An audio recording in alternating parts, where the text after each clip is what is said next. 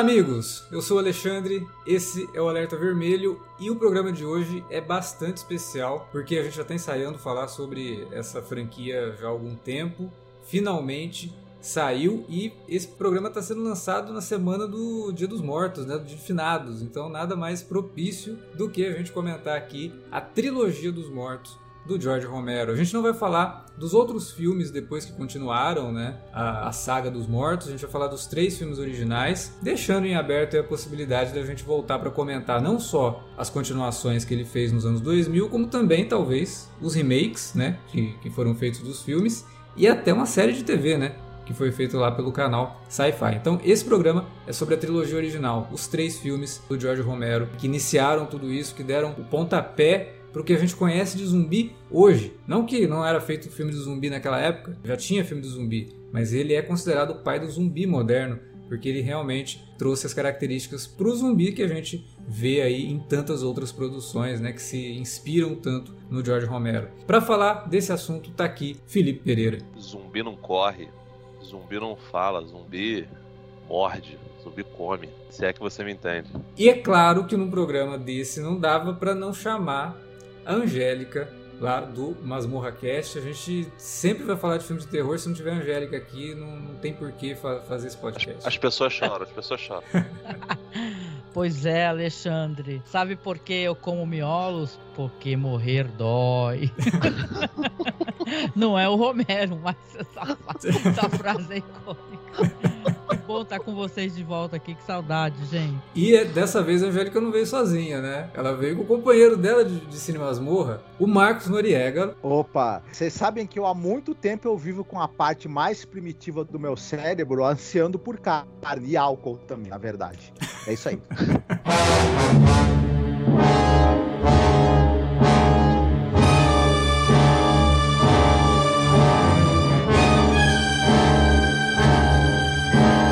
Bom, antes da gente começar a falar dos filmes em si, falar um pouquinho do George Romero, né? Um diretor que extremamente iniciante quando fez lá o A Noite dos Mortos Vivos em 1968. Ele vinha ali do meio publicitário, é, tinha uma pequena produtora e a partir de amizades, né? Porque ali é uma produção pequena, uma produção usando até características de filme de guerrilha, né? De, de cinema de guerrilha, pôde rodar o primeiro filme e graças a esse grupo de amigos que foi formando, que foi criando essa produtora, né? Para finalmente chegar nessa carreira de diretor que ele teve, né? Junto com o John Russo, que coescreveu o roteiro do primeiro filme com ele. O George Romero, então, foi um sujeito assim que gostava muito de cinema, gostava muito de produzir e precisava começar a fazer com alguma coisa, porque estava fazendo é, direção até daquele Mr. Rogers Neighborhood, a vizinhança do Mr. Roger. Ele fazia ali uns segmentos para série e tal, e mas assim, né, tudo coisa pequena, tudo coisa sem muita pregnância.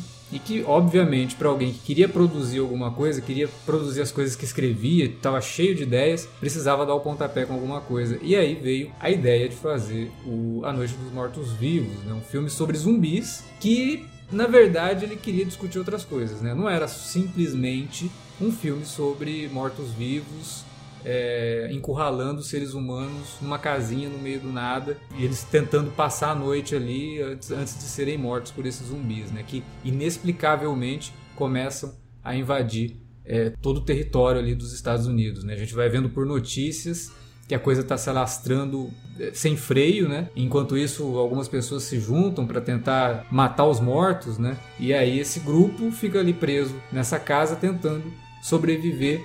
E aí um grupo muito interessante, né, formado ali por algumas pessoas que a gente vai discutir depois, e também tudo que acontece ao longo dessa tentativa de sobrevivência, né? Como que as relações entre eles vão se desenvolvendo ali, como que isso reflete o que o Romero queria de fato falar com esse filme. É, o Romero é um cara que durante a carreira toda dele usava os filmes de terror como pretexto para a maioria dos filmes dele é de terror, né? Tem alguns que são, são de suspense, diferente do, do Wes Craven, por exemplo, que queria fazer filmes mais dramáticos, né? Fez aquele Música do Coração, fez Voo Noturno, que é mais um thriller, Criaturas Atrás das Paredes, que é um drama infantil que tem elementos de, de horror, o George Romero sempre foi um cara mais ligado a, a horror mesmo. É, se bem pega... que depois da Noite dos Mortos Vivos, ele não queria ficar conhecido como um diretor de terror e foi fazer uma, uma comédia romântica, né? Cara, a real é que nenhum cara que faz filme de, de, de, terror quer ser encarado como um diretor de filme de, de terror, porque existe um preconceito gigante com relação ao, ao gênero. Uhum. Tanto que toda Principalmente vez. ali naquela época, né? Porra, é, só hoje, hoje tem ainda, mas ainda acho que é, é, mais, é mais abrandado, assim, tem é diretores até de uma, grife, né? Uma vez a gente uhum. gravou, inclusive com, com, com o Angélica e Marcos sobre pós-horror, e, cara, o pós-horror basicamente é uma tentativa das pessoas de pegar um negócio que é totalmente cinema de horror e cinema de terror e transformar em qualquer coisa que não seja cinema de terror. filme de terror pra quem não gosta pra... de filme de terror. E toda vez que um filme vai pro, pro, pro Oscar e é um filme que, que é de gênero, que é de terror, ele naturalmente naturalmente é transformado em outra coisa que não um filme de terror. Ai, Sexto Sentido é um filme de suspense e drama. Ai, Silêncio dos Inocentes é um thriller. Não, Silêncio dos Inocentes é um filme sobre assassinos. Filme de terror, caramba. Ai, Exorcista é um drama. Porra, um drama, cara. A mulher, a, a garota, ela, ela cospe uma sopa de ervilha bizarra. Ela roda a cabeça, porra. É, a cabeça gira no próprio eixo. Como assim? Não, não é um filme de terror. É, é, totalmente de terror. E, enfim, isso passa até por, por filmes como, sei lá, Psicose, que o, o Hitchcock não gostava de, de falar que era de terror, entre outras coisas por conta desse, desse estigma. Então, assim, os diretores, eles acabam tentando fugir desse, desse estigma. Uhum. Mas o Romero, ele fazia muitos filmes é, de terror que tinham uma, uma crítica que o pessoal chama de sacanagem de crítica social foda é, embutida. No caso de, de A Noite dos Mortos Vivos, tem várias e tem algumas que foram, inclusive, é, acidentais, entre aspas. É, como, por exemplo, sim. a questão do, do, do, racismo, que foi basicamente introduzida pelo, pelo Dwayne Jones, que é o, o ator principal. N não era programado para ele ser o, o o ator ele acabou ganhando o papel, o papel era criado para ser um sujeito branco, Sim. meio caipirão. É, é, o Romero, na verdade, fala o seguinte. Entre os nossos amigos, ele era o que melhor atuava. E ele foi o que melhor se passou ali no, no, no teste, é. entendeu? Uhum. Então, a gente deu o papel para ele. Mas, inicialmente, não era para ser um ator preto, né? Era... Ele pensou como um homem branco. Até por isso que o filme é muito elogiado, né? Pela forma como tem um protagonista preto que não se comporta como os personagens pretos da época. Porque normalmente davam é, é para atores pretos assim alívio cômico o, uhum. o, o, personagem que, o, que é chamado né, de negro mágico né que é aquele personagem que aparece simplesmente para dar uma, um direcionamento pro protagonista que normalmente é o protagonista branco e aqui uhum. não né ele se comporta simplesmente como uma pessoa que não depende da cor dele para ser aquele personagem. Ele é só um personagem. Não, e, ele é inteligente, ele é racional, ele é o personagem que mais, mais. Ele e o Harry Cooper, né? São os personagens que, que mais pensam. Sim, mas é, é porque ele, ele, não, ele não escreveu. Ser... Ele, ele, escreveu. Ele, ele fala que ele, ele, se comporta dessa forma porque ele escreveu para ser um personagem real. Aí acontece que, por conta do desenvolvimento de das coisas que acontecem no filme. E por conta de um detalhe que eu acho que a gente pode deixar mais pra frente, que é o fim do filme, a forma como o fim do filme se desenrola, o filme acaba ganhando essa, essa marca aí de, poxa vida, ele tá comentando sobre racismo também, mas é acidental, né? Tudo já tava. Eu, eu tenho um pouco de receio de acreditar que daquela forma, sabe? É, porque o que ele escolhe para fazer no final é que eu acho que pega muito nessa coisa da, da, do comentário racial que ele faz. É. é a escolha das imagens e a forma como ele mostra essas imagens. O filme acabou ganhando essa outra camada. E não tem como, por exemplo, o fato do ator ser negro e ele ser esse protagonista tão assertivo, tão realmente protagonista, sempre que você tem o embate dele com os outros caras, que você é. acaba fazendo essa leitura, que é um branco querendo, não aceitando né, o protagonismo do negro dentro da própria história, né? É, e não aceitando ele sendo líder, né? Porque ele, Isso, ele se comporta nossa... como líder da galera uhum. ali. Até o outro menino, né, que, cara, ele tá certo, a gente não pode ficar preso lá no, no, no porão, né, quando eles... Uhum. Porque tem todo desenrolado o filme, né? Ele, primeiro chega ele e a Bárbara, que tá ali em estado de choque total, e aí eles sobrevivem à primeira onda de zumbis e descobrem tinha mais gente dentro da casa. Os caras estavam uhum. no porão. E aí, quem tá no porão quer ficar no porão, não quer sair do porão. Uhum. Você tem, você tem as reações, a, a menina Bárbara, ela, ela é meio que ela fica. Ela, ela tá no choque, né? Você é. tem o egoísta primordial, que é o, que é o, que é o cara lá do, do, do, do né? do, do subter, lá ali do sótão, né? O, egoni, o egoísta insensível, e você tem o, o casal que tá meio alienado, né? De certa forma, de, está acontecendo, e você tem o, o, o protagonista mesmo, que, que, é alguém que tem consciência do que está acontecendo e não entra em, em, nenhuma dessa, digamos assim, desses sentimentos é, destrutivos e negativos. Ele consegue usar a razão para tentar sobreviver. Mas uma coisa que o Romero discute ao longo de todos os filmes, que uma crise você tem essa, essa uma, uma, um país profundamente militarizado e hierarquizado, e com essa presença das milícias, algumas até com, com que, milícias com tendências de extrema-direita, milícias com, com tendência racista abertamente, que já vem da época, milícias que esse hábito do, da arma, da milícia, já vem da, da época da, da, da Guerra da Independência, né? diga-se de passagem. Sim, sim. E, ele, e, e, como ele percebe que a crise acaba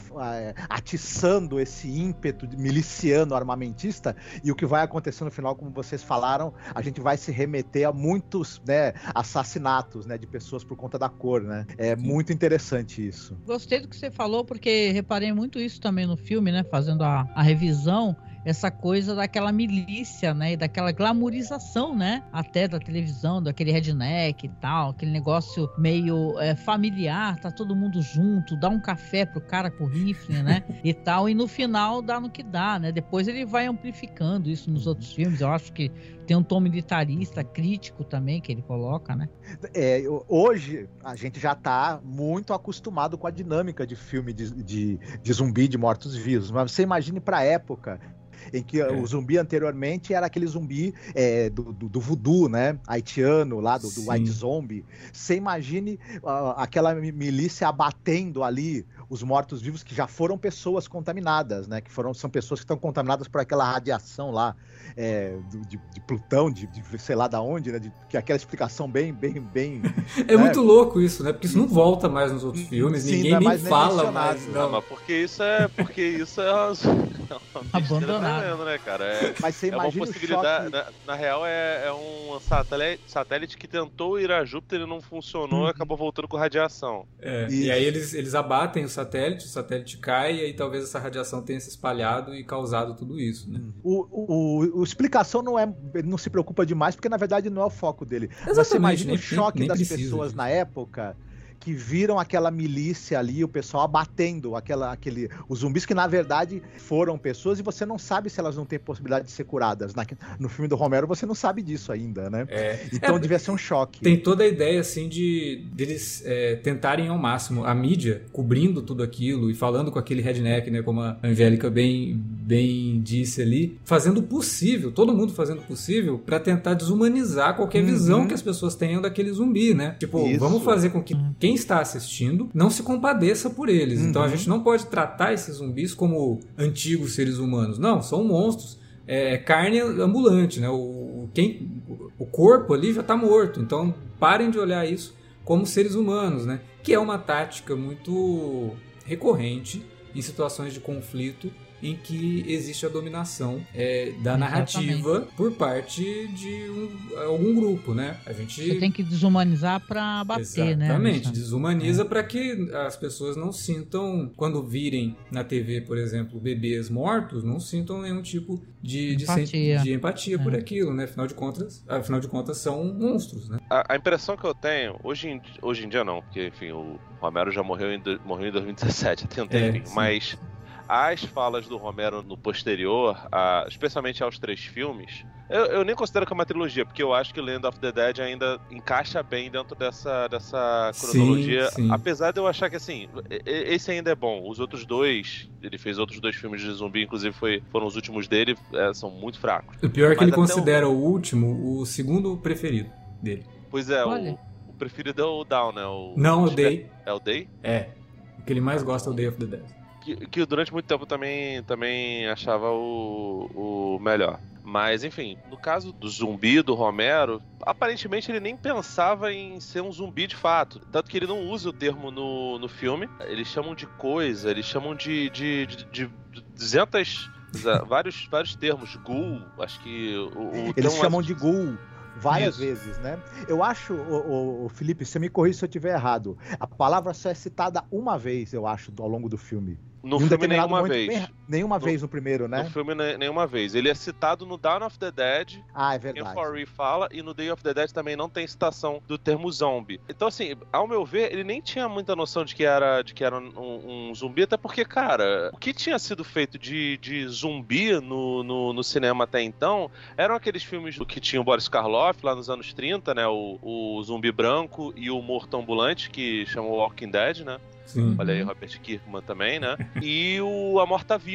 E o Morta Viva ainda é, porra, mais pesado ainda, porque é zumbi haitiano. É, o zumbi, ele é um cara, é um personagem preto, praticamente escravizado. É, é um Uhum. bagulho bem complicado ali, um filme de 43. E, enfim, o, o, o primeiro morto-vivo que aparece, inclusive, diz que copiou um andar de um filme do Boris Karloff. E Ah. só que ele não falou qual foi, se foi o, o zumbi branco ou se foi o morto ambulante. Mas assim, Ele também, né, Felipe? Ele- só pra né, comentar, ele também diz que pegou referência daquele Carnival of Souls, né? sim, Ele gostava muito desse filme. A aí. maquiagem lembra, né, o- É. os mortos, né, de, de- do, do ca- Carnival of Souls, inclusive. sim. Que também teve um, um remake legalzinho, né? Nos anos. Agora não lembro se era 70 ou 80, o Carnival Souls. Mas enfim, parte da inspiração dele também é a- a- a- o livro que vocês dois estão ca- carecas de, de analisar lá no Cine Masmorra, que é o Eu Sou a Lenda, Uhum, do Richard Sim. Madison. Inicialmente, inclusive, era pra ser uma adaptação do Eu Sou a Lenda, né?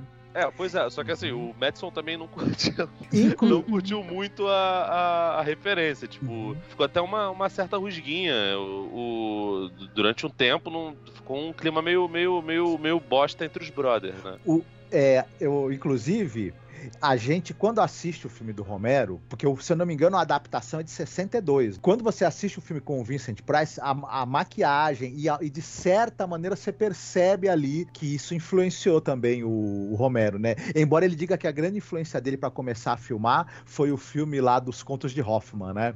É, Do- Mortos do que Matam é de Michael Palmer. 64. Isso, então. Do Mortes que matam de- Isso, então, é anterior, né? Então, e, e, me- e me- e assim, você assistindo aos dois filmes, você percebe umas semelhanças ali eh, interessantes. É, e tem toda a questão também, né, dele, como a gente falou no começo, um filme pequeno, de baixo orçamento, sem, muita, sem muito recurso, dele ser em preto e branco, né? Sim, É, justamente por conta disso, né? Para não gastar tanto com o filme colorido e porque o Romero ele via os filmes preto e branco, principalmente a questão da violência, o sangue sendo mais real no preto e branco Uhum. do que no colorido. Que ele falava, principalmente porque me remetia a fotos de guerra, que a gente via Isso. fotos de guerra, via ali o pessoal mutilado e o sangue, né, sempre bastante escuro. Quando você vê aquilo colorido no cinema, o sangue nunca tem cor de sangue de verdade. Isso é falando É. ali, né, dos anos 60. né? Fotografa diferente. Né? Fotografa diferente, aí fica aquele sangue ou vermelho demais, ou escuro demais, né? Ou num tom ali que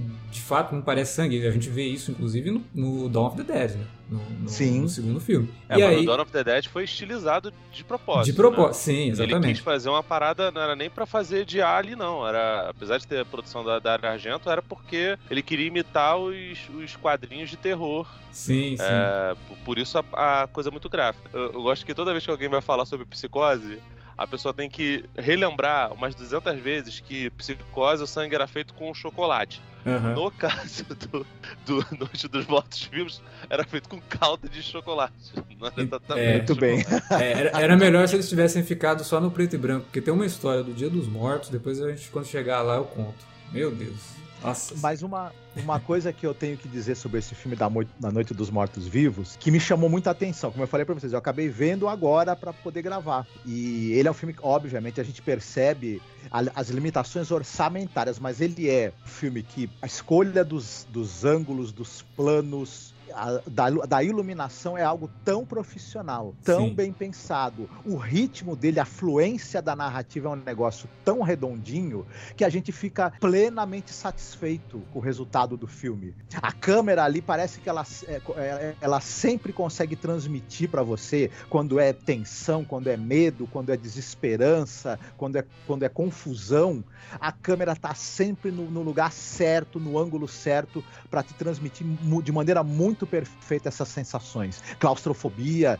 E né? ambiente fechado, né? É difícil Uhum. fazer isso em ambiente fechado com uma câmera gigantesca. Gente, Sim. câmera de cinema em 1968 é um trambolho, né? A gente fala hoje lá, o Nolan gosta de usar as câmeras de IMAX, que são gigantescas também, hoje são menores, né? Conseguiram fazer câmeras menores que ajudam ali.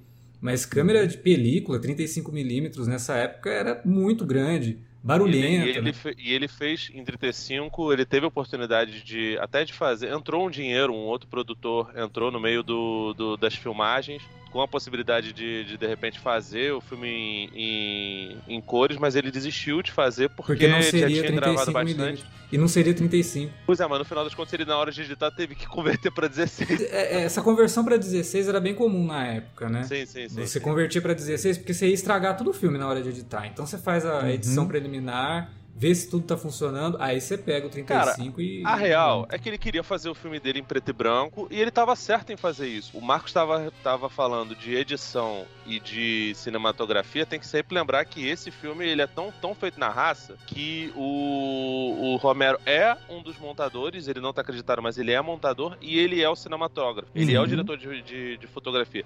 Ele só não escreveu esse roteiro inteiro porque ele foi chamado para fazer um, um trabalho publicitário, ele tinha escrito até o meio, ele entregou na mão do John, John A. Russo, porque eles eram, eram brother. Ele terminou o filme e no final eles fizeram alguns ajustes juntos porque ele achava que faltava faltava coisa gráfica, faltava violência. E cara, esse filme ele é, ele é uma doideira porque praticamente todo mundo do elenco é, fez coisas extras. A mulher, por, exemplo, o. Cara, é é daqueles trabalhos assim de amigos mesmo, né? Uma Sim, galera cara. que se reúne pra fazer um filme, tipo, ah, você é o protagonista, beleza. Só que quando você não tiver em cena, você ajuda ali a, É, o- a fazer o Carl catering. Hardman, que é o cara que faz o Harry Cooper, o, o, o pai careca lá que briga com, com o Ben, ele era produtor do filme. A Marilyn Eastman, que fazia a esposa dele, ela não tá acreditada como isso, mas ela é a, a maquiadora do filme. Ela inclusive aparece como zumbi. Ela é o zumbi que, Sim, que sim. come o inseto que tá na árvore. Ela tá tão diferenciada que você nem percebe que, Caraca, que que, é ela. da hora, né, meu? Muito bom.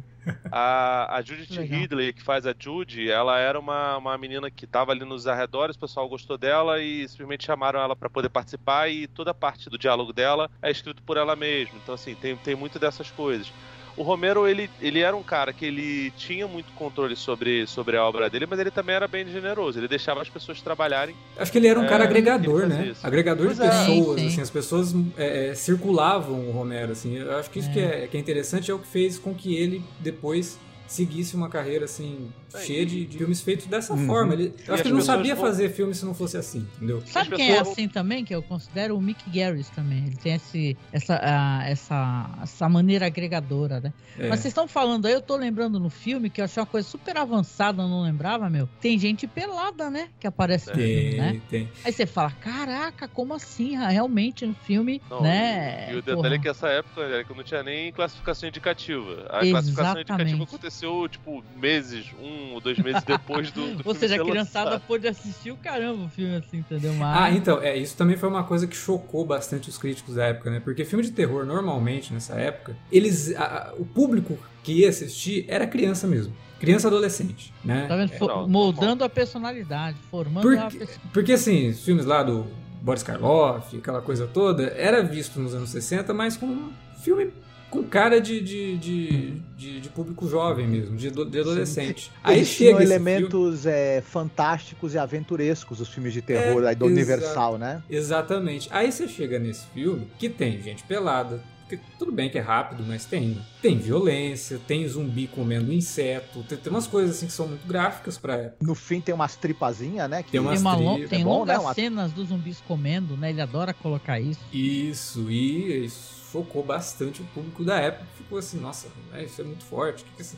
as crianças não podem assistir isso, não sei o que. Então, o fato de ter sido criado uma classificação indicativa logo depois desse filme, eu acho que não é acidental. Uhum. né? Tem, tem um pouco disso também, porque vários críticos se movimentaram na época para. Ah, o Roger Ebert falava pra gente, deixa as crianças ver não, que não é, Uhum. não é. É. de Deus. Vocês acham, posso fazer uma pergunta pra vocês? Vocês acham que o Zeitgeist ali da nova Hollywood, tudo bem que o Jorge Romero não estava inserido exatamente nesse contexto de Hollywood, era uma era produção muito mais independente. Uhum. Mas vocês acham que um pouco desses que, que desse espírito da nova Hollywood. Ele, ele acabou influenciando o jeito também do Romero trazer pro terror, né? A edição É. desse filme, eu acho que ela só é possível devido às técnicas de edição que surgiram com a nova Hollywood. Uhum, a montagem desse filme é total nova Hollywood. Uhum. A agilidade, né, os cortes rápidos pra época, né? Hoje o pessoal Sim. assiste e deve achar até meio lento, mas pra época eram cortes rápidos, eram Uhum. sabe? Uma coisa até meio picotada, assim, que é uma característica que veio com o cinema que surgiu ali na, na nova Hollywood. Eu acho que tem sim. Eu acho que ele é fruto disso, mesmo que. É, é bem coisa de Zeitgeist mesmo, né? Do espírito da época. Eu acho que é- a ideia é essa mesmo. O Romero, inclusive, eu vi uma entrevista com ele. é, Na verdade, não é uma entrevista, né? É tipo um workshop que ele apresentou logo depois de uma exibição do filme numa faculdade. E aí o cara que estava apresentando ali o workshop virou para ele e falou: É, você voltando, é, mo- mostrando esse filme né, para as novas audiências, como que você encara tudo isso? Ele, gente, eu jamais podia imaginar que depois de tanto tempo, essa, essa entrevista deve ter sido em 2012, 2011, depois de tanto tempo as pessoas ainda estariam assistindo esse filme, porque Uhum. eu vejo ele e eu só vejo os erros que eu cometi. A diferença, né? Porque uma, uma outra vantagem de assistir aos três filmes juntos, é, seguidos, né?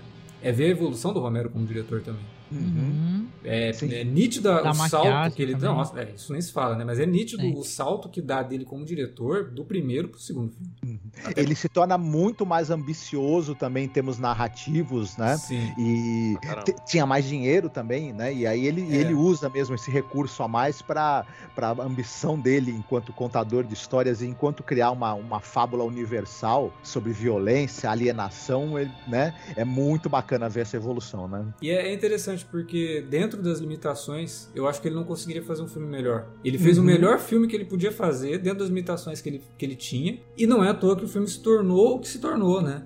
Sim. No primeiro momento ele foi assim meio que rejeitado pelo público, mas com o passar do tempo ele foi sendo revisitado e sendo percebido como um filme cult, né? E per- sendo percebido como uma obra que tinha muito a dizer. Toda a discussão de você prender aquele pessoal dentro de um casebre ali, ter essas relações, porque a ideia do Romero era realmente mostrar a degradação da sociedade Uhum, quando acontece algo que ninguém consegue explicar. isso. A crise, ela é o motor ali para você ter é, militarismo, violência, quebra de todos os, os limites ali é, relacionados com direitos das pessoas. É, e a gente, tá, a gente pode ver isso acontecer de verdade ao vivo em vários locais, né?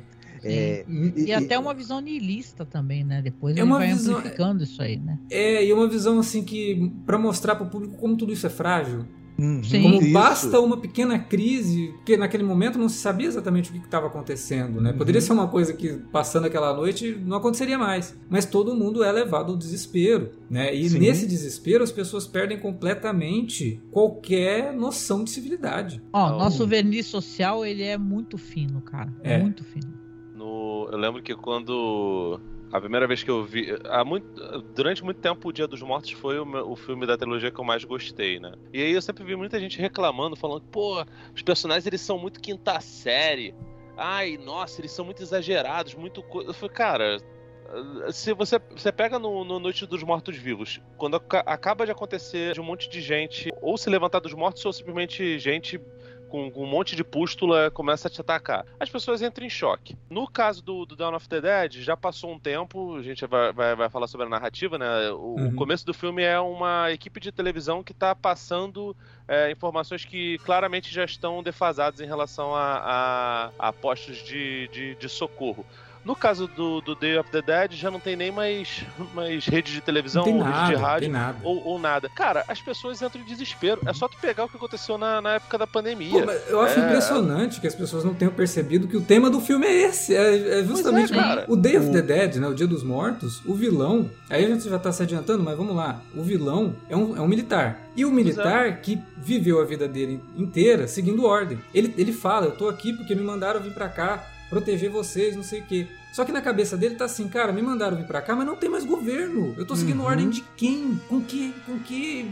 Pra quê? Na Sabe? cabeça dele não, né, cara? Ele, claro, obviamente ele matou o, o Major, o Rhodes matou o Major e, e tomou aquele delírio de assalto, porque o sujeito tem, tem delírio de grandeza. Como absolutamente todos os militares e toda a polícia armada no Dawn of the Dead também lida sim, com isso. Sim. Esse, o, tem, o Night of the daqui- Living Dead lida com isso, porque tem um momento lá que você assistindo ao filme passa pela tua cabeça e depois com o que eles fazem no final do filme você, você tem certeza que foi isso que aconteceu. Porque o jornalista que tá cobrindo lá, o- aquela galera que tá matando os mortos, é, ele fala assim: ah, eles chegaram num lugar que estava desabitado e aí eles mataram quem tava lá, que eram só mortos-vivos. Aí te passa pela cabeça, tá bom, que tava desabitado. Será que tava desabitado, né?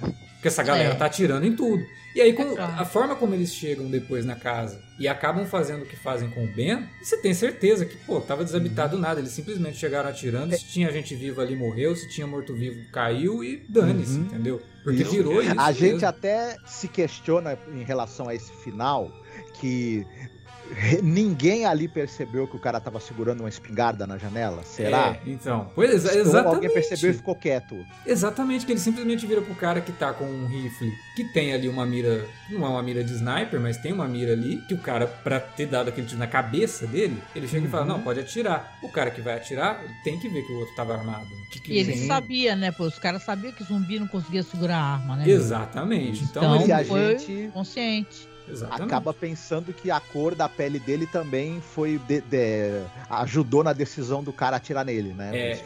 É, um É, ou, ou não, né, gente? Porque assim, tem morto-vivo segurando arma é, nos três filmes, inclusive Mas eles nesse. não apontam, né? O único que É, aponta é é. depois, no Eles terceiro, não- eles não- é, é o... como se eles É, não no terceiro é maravilhoso zumbi. Nossa, eu adoro. aquilo adoro. ali, aquilo ali é sensacional. Pô, cara, aquilo eu acho maravilhoso, mas é por isso que eu gostava tanto do filme, mas Exatamente. é, é como se o zumbi não tivesse, pelo menos nesse estágio aqui, né, não tivesse polegar opositor. É, ele não sabe. Na verdade, assim, o, o ator que faz o Bub, que é o zumbi do, do David Dead, né? Do Dia dos Mortos, ele fala que ele compõe o personagem dele como um bebê que não sabe o que fazer com as mãos, que não sabe o que fazer com os braços, É. né? Ele fica todo ali se mexendo, como se ele estivesse descobrindo essa máquina que ele acabou de descobrir que ele habita. Né? E- Uhum, e, é isso, né? O zumbi é isso realmente. Você vê que eles pegam arma assim, mas eles não sabem o que fazer com a arma. Não, e os zumbis do Romero, né? Eles têm uma parada que jogam pedra, meu. Eles são zumbi mó Sim, porradeira. sim. Sim, eles atacam, né? De, Não, com o que tiver na mão. Eu lembro que o primeiro zumbi que aparece, né, o, é o William Risman, ele. As pessoas falam muito sobre esse. lance, Ah, não, mas zumbi corre, zumbi não corre. George Romero sempre falou, cara, é um corpo em decomposição. A lógica, já que ele levantou, é ele andar devagar. As partes do corpo dele estão tão, tão, em decomposição. Lá no Day of the Dead, inclusive, a gente descobre que os órgãos não servem pra nada. É, é, servem basicamente pra se alimentar. O zumbi não pode se auto-comer. Mas ele, ele come as vísceras das pessoas, que aquilo ali é o alimento dele. Não é Mas nem ele- alimento, né? Ele fala assim que é uma coisa primordial. É, é como se ele sentisse a necessidade, mas ele não tem. Ele, ele poderia ficar sem comer. É, pois é, É. porque o zumbi, te- teoricamente, ele não é nem, não é nem, é, perecível. Só que o Risman, na cena que ele ataca a Bárbara e o Johnny na primeira. lá, lá- lá no comecinho, ele corre pra cima dos caras. E, Ele anda e, rápido. E, as pessoas. Ele anda rápido. E É. aí o Romero falou. Pô, cara, mas eu não tava nem. Eu nem sabia o que que estava fazendo. Inclusive, a- Exatamente. Pô, essa- a galera se é- prende muito a essa É, coisa. É, será que é canônico? cara, o cara tava criando a mitologia do Pô, bagulho. gente, pelo né? amor de Deus, é, discutir e- o cânone essa- do, do zumbi do Romero. Se é canônico que o zumbi corre, porque o primeiro É. zumbi que aparece em cena anda um pouco mais rápido. Gente, Não, isso, né? e, e o detalhe é que assim, essa cena foi a última a ser rodada. E com pressa pra cacete, né? Então, assim, talvez o, ele tenha feito e o Romero nem olhou, tá ligado? Às vezes não tinha nem permissão pra rodar naquele horário é, no lugar a- a- inclusive, isso explica até que a, a Judith Odeia, que faz a, a Bárbara, o pessoal fica, nossa, como ela faz uma, uma pessoa catatônica bem, né? É, ela não fez aquilo ali bem porque tava planejado, não, é porque ela não sabia como começava o filme. Eles, a parte na casa foi toda rodada antes e depois eles rodaram esse começo. Então ela meio que não sabia, acaba ficando ótimo porque, né, o, o, o Romero não era um Friedkin que dava tiros no, no, no set, mas ele também rolava os, os, Cara, os ele era, um, atores do... ele era um baita de um diretor de atores, viu? É. Sim, cara, sim, sim. É. É, tu Rest vê, in tu- tu- né, Friedkin? Ele, ele consegue tirar uma, uma parada boa do John Leguizamo, né? Que eu gosto pra cacete também. Ele é o. Pô, o João Leguizamo é muito bom, cara. Que isso? Eu adoro, cara. Mas, e ele tá maravilhoso, né? No, pô, ele, o Dennis Hopper no Land of the Dead.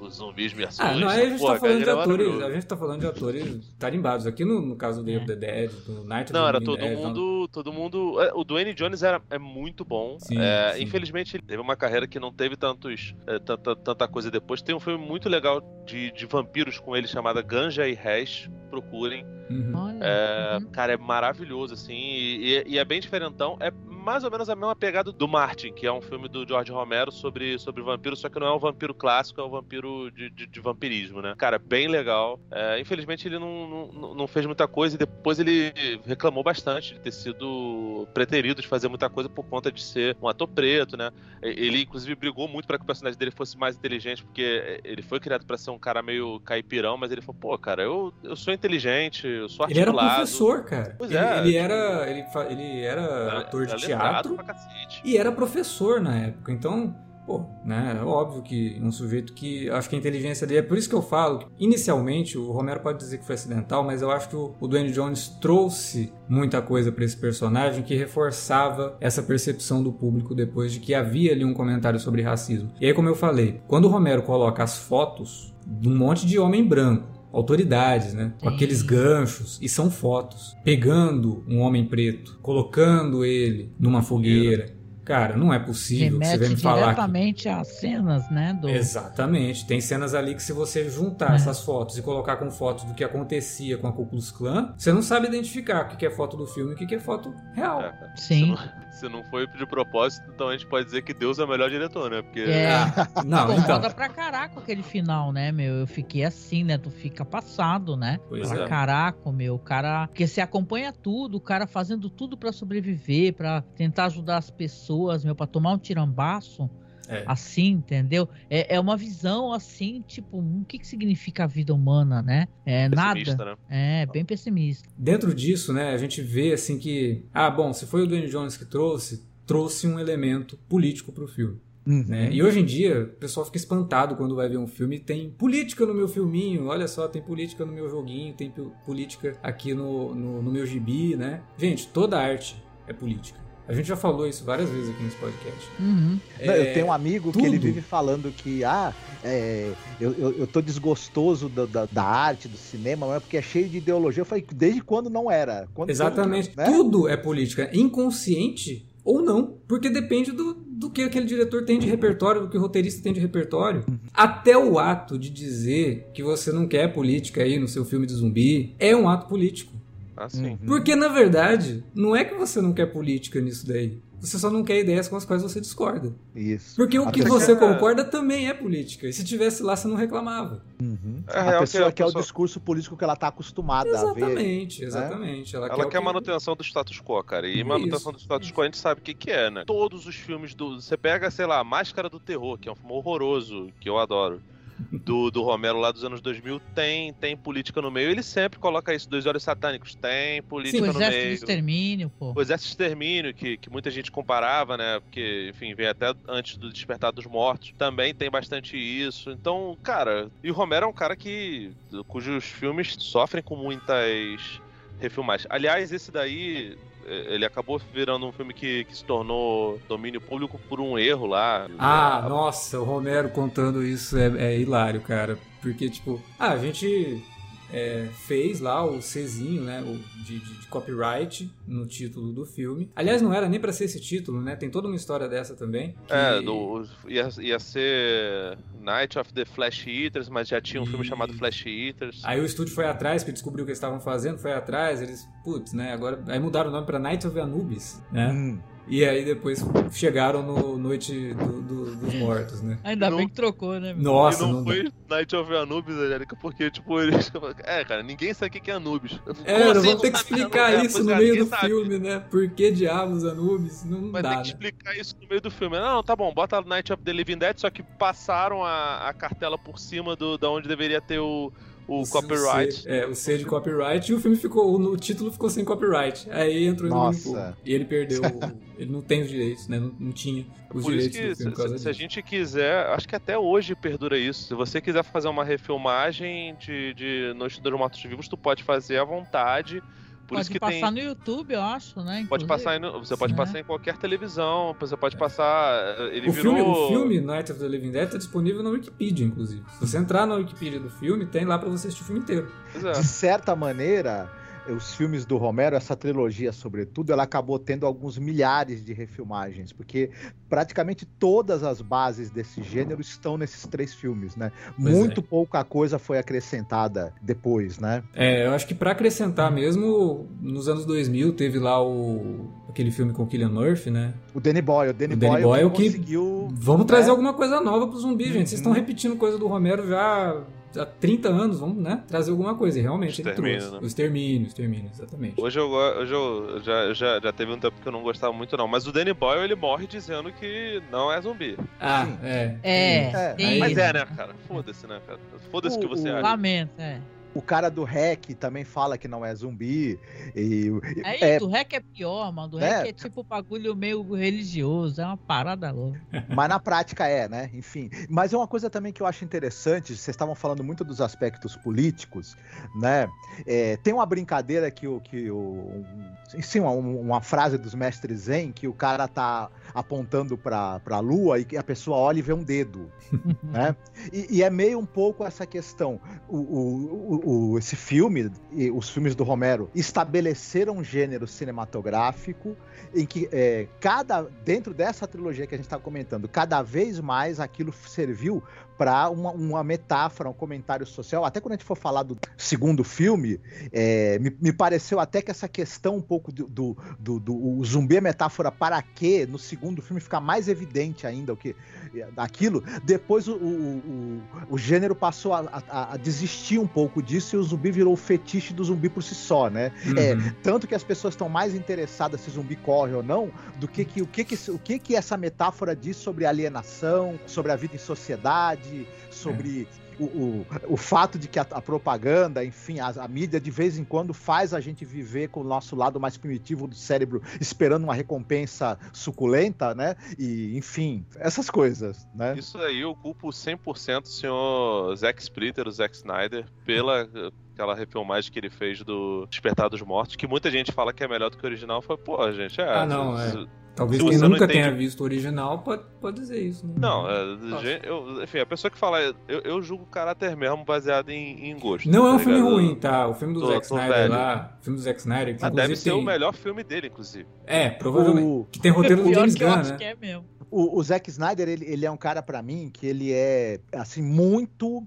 Do, do- ele, ele é uma espécie de paradigma pro que é, pra- pra- não, não todo o cinema, mas muito do que é o cinema, digamos assim, blockbuster holly- hollywoodiano hoje. Tem dinheiro, tem um, um corpo tec, é tecnicamente muito bem feito, tem uma espécie de, de- de domínio narrativo que o cara usa para dar uma, uma- um incrível senso de agilidade, um, uma- uma- um senso de entretenimento às vezes muito muito interessante e só que isso isso acaba fazendo a gente não perceber o quanto é vazio, Sim. né? Ah, não acho que ele tenha feito um reboot que desrespeita o original, né? Não, É que, é que nem a gente estava comentando, às vezes a pessoa não tem acesso ao filme original, né? Exatamente. Aí vai ver que é um ritmo diferente, é uma... porque os filmes do Romero são maravilhosos, mas eles têm a cara da, da época deles, né? Ah, não, Exatamente. só- eles são bem fruto do, do- Até o Land of the Dead, 70, ele parece. né? Ele parece ser um filme mais do- dos anos é, 80 do que, do que um filme de, de, de 2004. Mas Uhum. eu, eu, eu- eu zero acredito nesse lance de desrespeito. Tipo,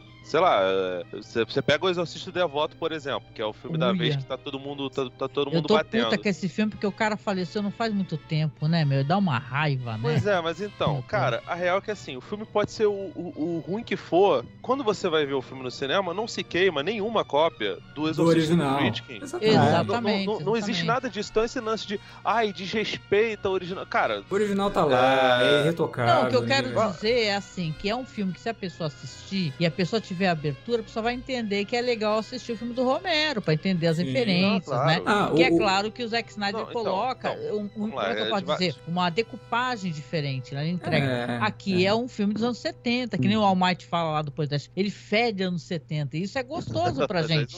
A gente gosta disso.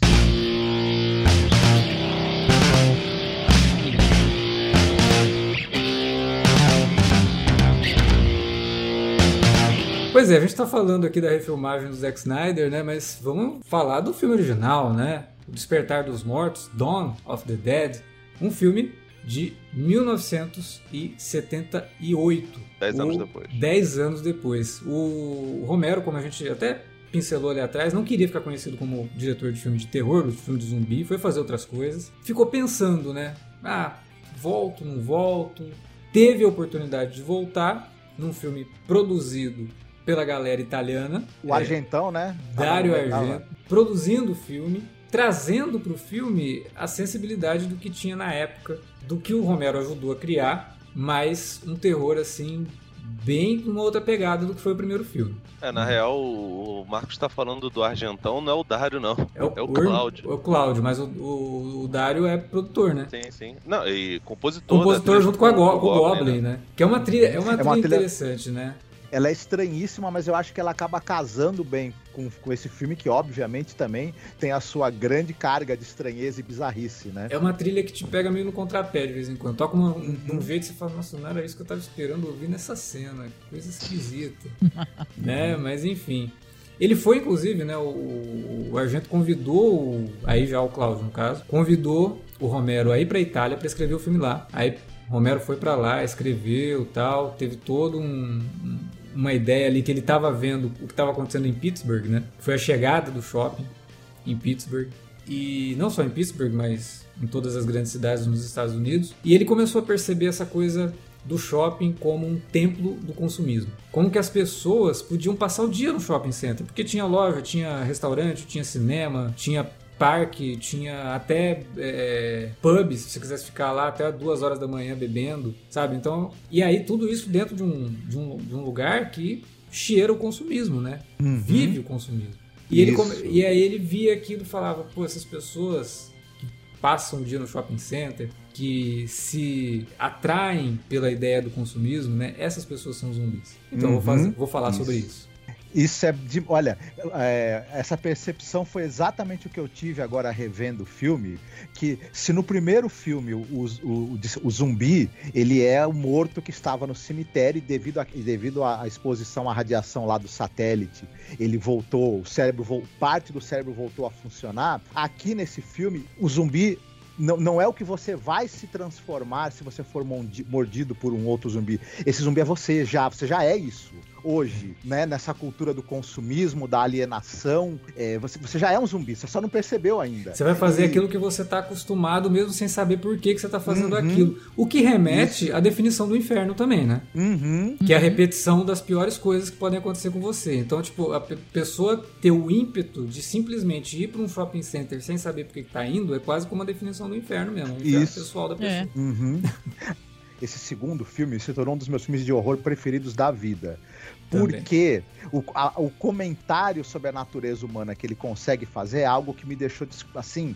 É, o processo de dessensibilização que os personagens vão ter, de desumanização pelo consumo e, pela, e pelo gosto pela violência é algo que assim me, me, me enfim me deixou desconcertado. É, não sei não sei o que vocês pensam sobre isso, mas eu gostaria muito de ouvir, na verdade. Então eu acho que esse filme ele ele já começa de um jeito que é muito assim, se, se, alguém tinha dúvida que o primeiro filme tinha comentário político, nesse para não deixar dúvida. Né? Ele já começa com um grupo da SWAT invadindo um, uma espécie de cortiço e matando todo mundo ali. Sabe, eles estão atrás de, né? de alguns criminosos. É, e tem um que é racista mesmo. Ele, ele fala, o, a, o diálogo dele é todo racista, né?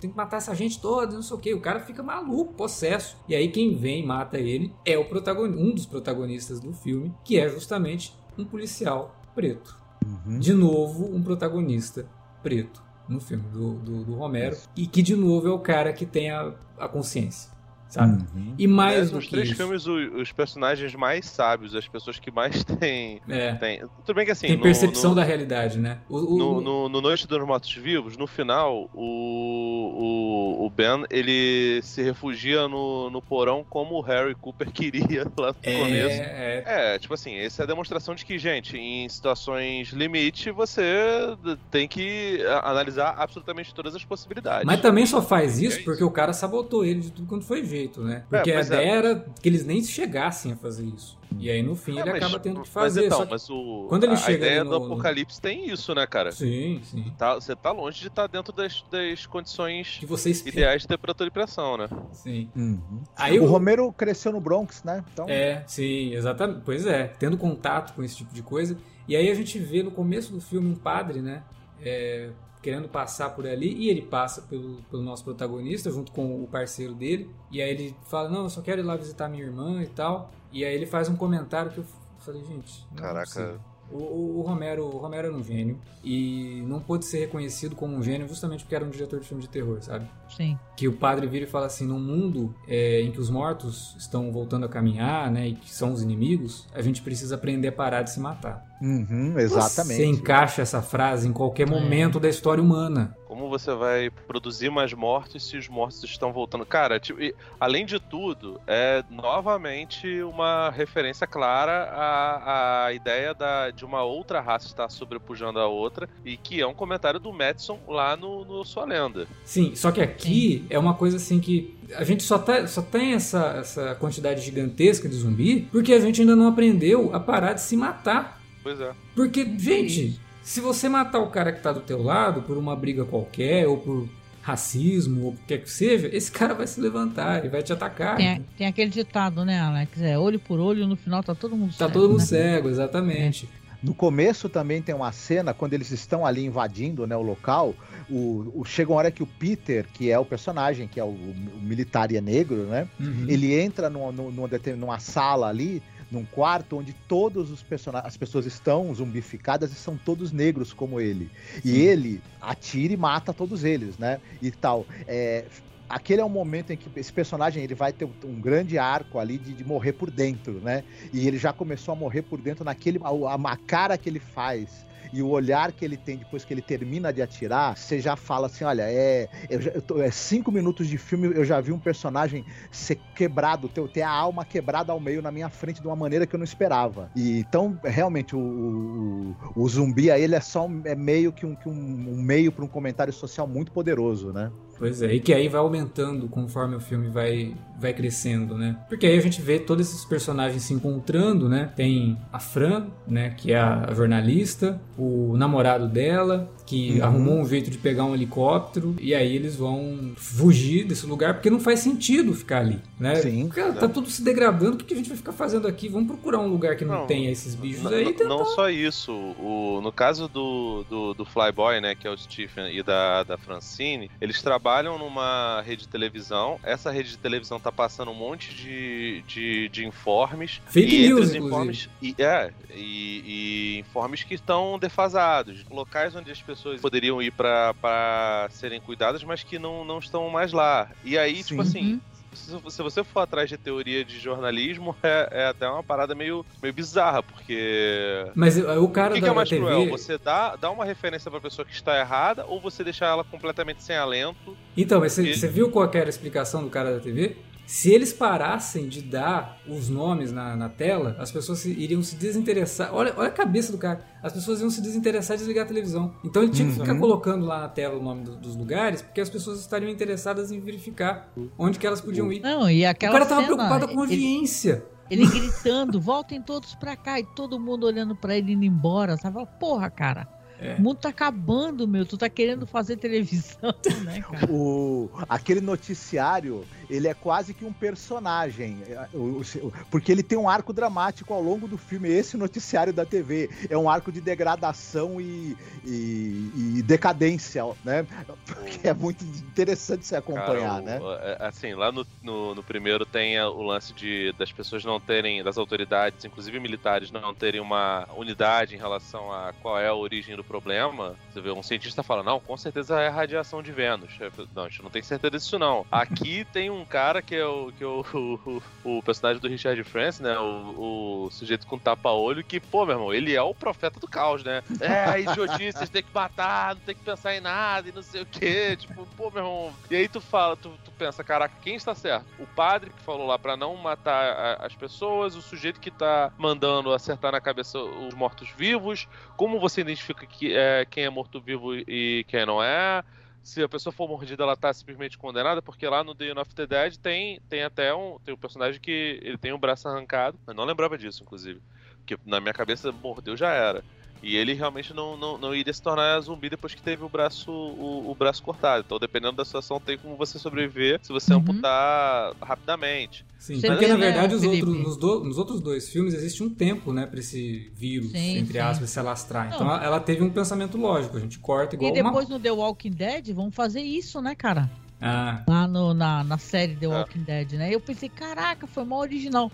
Não, já tinha no filme do Romero. No The the Dead. Cara, tudo que você pensar de, de, de, de zumbi moderno veio do. E o Kirkman é super fã do, do, do Romero. Ele ama o Romero. Amava Uhum. o Romero. Então, assim, é da- bem, natural que seja. E, e, e- e é foda, porque, enfim, a gente tava falando lá sobre, sobre vaziez. Cara. Se você pensa que, que o filme fala sobre, sobre consumismo e, e discute as coisas, os personagens, quando eles chegam no shopping, né? O, o quarteto de, de, de personagens, cada um com, com, uma- com um know-how diferente, eles têm ali seu entretenimento, mas chega num ponto que eles percebem que aquilo dali é só enfeite, é só perfumaria, porque a Uhum. vida deles tá uma merda, cara. Mas não é por são- isso que a gente vive comprando coisa, porque a nossa vida é uma merda e a gente Sim, passa comprando sim. as coisas pra, pra E, enfeitar. e aí, tipo assim, ele escancara isso com o personagem da Francine porque ela tá, tá grávida, ela pergunta lá pro, pro Stephen, eh, você percebe que eles são um casal ali de ou namorados ou, ou, ou ficantes, ou peguetes, seja lá o que for. É, eles não têm uma, uma relação muito bem definida, não, não são casados, e ela fica perguntando, e aí, eu, eu aborto ou não? Porque, puta, os Uhum. motivos, porque eles não são casados, né? Isso. E, O- e- o- e aí é pecado. E ao também longo porque, do- pô, meu irmão, o mundo tá acabando, né, Marcos? Sim, e, e é engraçado que ao longo do filme, o Stephen, aí ele vai preparar um jantar pra ela, ele dá um presente, ele faz todo aquele. E tem uma cena em um determinado momento. Aliás, algumas cenas em que você percebe que eles não conseguem dialogar, conversar um com o outro, e tem aquela cena dos dois deitados na cama, Nossa, mas- é. mas separados por assim, por um abismo. É, logo depois que, que tem a cena lá do jantar, que ele vai oferecer a, a aliança, aquilo também me pegou de um jeito que eu falei, olha, isso é Bergmaniano, eu diria.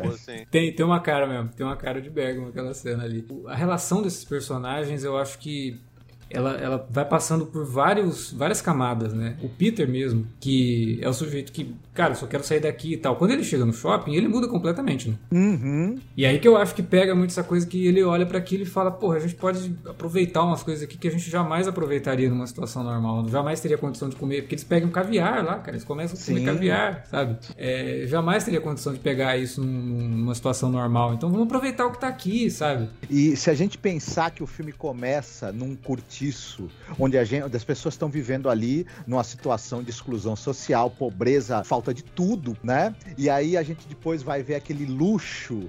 É, aquele, aquele exagero, né, de que, que é para uma classe privilegiada, porque no shopping tem lojas em que você pode comprar coisas mais ou menos baratas, mas eles, eles vão, ficam um bom tempo pesquisa, eh, indo nas lojas de luxo, que eles nunca tiveram a oportunidade. Talvez nem o- os dois que trabalham na televisão, apesar de, de- de trabalharem com TV, conseguissem comprar o que eles quisessem numa loja de alto padrão, né? sim, Nem sim. eles talvez pudessem. Então tem essa coisa de, de usar isso para compensar o fato de que você tá isolado ali, o mundo tá acabando, e você percebe que quando eles vão ter que matar os zumbis no começo, é aquela coisa é, difícil, né? E, e, e com o tempo eles vão ficando bons naquilo e vão pegando gosto e começam a fazer ju- ju- just for fun, inclusive, em alguns momentos, sim, né? Sim. Ah, É só tu ver, o Marcos, o, o Ken Foree, né, o Peter, ele tem uma cena que ele fica numa loja de, de esporte, brincando com uma bola de basquete, brincando de, de tadank, né, de, de enterrar, que Uhum. É um esporte, enfim, basquete é um esporte extre- extremamente popular entre pessoas pretas, inclusive a NBA é mais, sei lá, 90% provavelmente dos jogadores são pretos. E o Ken Foree é... gigante, né? E ele é grande, ele é... ele- Nossa, a diferença de tamanho dele pro Roger Nossa, é, um negócio bizarro. O Roger é praticamente um chaveirinho perto dele. Né? Exatamente. E o, Não, ele- Romero ele- fala, inclusive, que isso foi uma das coisas que mais colaborou pra ele criar essa dupla. Porque a hora que ele via aquilo em tela, ele falou, gente, tá muito bom isso aqui. Enfim, tu vê, ele, ele é um maluco. Ele bota apelido em todo mundo. Ele chama o, o Roger de Trooper. Ele conhece o Roger, inclusive, no, no, no dia do curtiço. Eles nem eram amigos, né? É, é. E ele chama o, o Stephen de Flyboy. Ele só não bota apelido na, na, na Fran. Ele chama ela de Fly Girl depois. É verdade. É. Que, ela, que ela, ela aprende a, a pilotar o helicóptero que o, que o Stephen é, pilotava. Então, assim, e aí na hora que ele, que ele tem a oportunidade de, de ficar sozinho, ele não, não leva uma bola de basquete, ele leva bolas de tênis e fica treinando arremesso. Inclusive, é, é uma dessas bolas que cai lá de cima do, do shopping que alerta, que, serve de alerta para que é, realmente tem gente ali no, no para aquele grupo lá que tem o nosso querido Tom Savini. O Tom Savini. É, É, inclusive, a que- gente precisa comentar que esse é o filme que o Tom Savini entra na parada. Sim. Não como ator, mas fazendo o que ele sabe fazer mesmo, Não, né? fazendo. Não, ele entra como ator também. Não, sim, mas eu tô dizendo assim, a importância dele não é como ator, mas sim fazendo o que ele sabe fazer. Mas é como ator também. Pô, caraca, ele, tá, ele dá um salto, irmão. Pô, tá maluco. O, Tom- Tom- Tom- as pessoas esquecem isso, acham que o Tom Savini é só maquiador. O Tom Savini, inclusive, ele não trabalha com maquiagem há muitos anos, né? Ele, no máximo, é supervisor. Mas ele tem um, um talento de, de coreografia absurdo. Inclusive, é, se eu não me engano, no, no, no Sexta-feira 13 e 4, ele brigou com o cara que interpretou o. com o Ted White, o cara que interpretou o Jason. E eles só fizeram as pazes depois que o, que o Savini disse pra ele que ele era dublê, que ele fazia, fazia acrobacias. E, Eu vi essa história. É. e, e essa todos história. os filmes do, do Romero que, que o. e do- e do, do Robert Rodrigues também, que ele participa, ele dá. O Sex Machine ele dá cambalhota pra cacete. É, Ele, ele, é, ele é é. sensacional, cara. E o trabalho, o que ele começa a fazer aqui. É que ele é um porque- maquiador tão fodão, né? que a gente até Nossa, esquece o que ele, que ele também faz de maquiagem nesse atuação. filme. É, a cena que todo mundo lembra é a cena da, do- da machete, né, na cabeça do cara e tal. O Romero diz que odeia a cena. porque Ele consegue ver, ele vê, ele vê a cena e ele fala, gente, é uma cena que tá em reverso, né? Tá de trás pra frente, por isso que funciona o efeito. E ele, ele, ele acha que é muito nítido que tá de trás pra frente, porque quando ele coloca a facada na cabeça do, do zumbi, fica um freeze frame, né? Que é quase como se fosse um freeze frame, que é o que denuncia que aquilo foi feito de trás pra frente. E ele fala, não sei nem por que, que aquela cena é, ficou tão famosa, né? Porque eu só vejo como ela foi feita e eu não gosto do jeito que ela foi feita. Só Mas que a, a eu- ideia do, do Tom Savini de criar aquela machete com um pedaço faltando pra colocar na cabeça do cara e fazer toda a logística pra cena existir, porra, em 1978, com pouco recurso, sabe? Só com criatividade mesmo. E aí, o que ele Savini- faz depois no era, Dia era dos muito Mortos... guerreiro, né, cara? O que ele faz Pelo depois no Dia dos Mortos é obra-prima. Ele mesmo fala que a minha obra-prima é o Dia dos Mortos. esses efeitos, o gore, né, que tem nessa trilogia, sobretudo no segundo e mais ainda no terceiro, ele tem uma coisa de ser incômodo, ele, ele tá mais interessado em te chocar e, e, e- e como o Tom Savini mesmo fala, quando eu vou fazer uma cena de gore, eu, eu tento evocar o horror que o que eu vi na guerra, me- o gore de verdade, né, as mutilações e estripações que eu vi na guerra me causaram. E a gente percebe que ele tá menos preocupado em fazer algo absolutamente hiperrealista e, e até com, com forte carga de entretenimento, ou seja, que- e mais para ser algo que, que, engu- que- que meio que vira o nosso estômago pelo que ele evoca, Sim. né? E aquilo é muito interessante mesmo. No, e como no Dia dos Mortos, então, ai, ai, ai, né? É aquilo lá, certas imagens jamais sairão do meu cérebro. É, Vocês estão então, ligados que o Savini, ele tava. eh, O plano do Romero era que o Savini fizesse as maquiagens já no, no Noite dos Mortos-Vivos, né? Só que ele tava. Tava viajando pro Vietnã pra ser fotógrafo de guerra. é. Uhum. Ele, ele tava. Por isso que.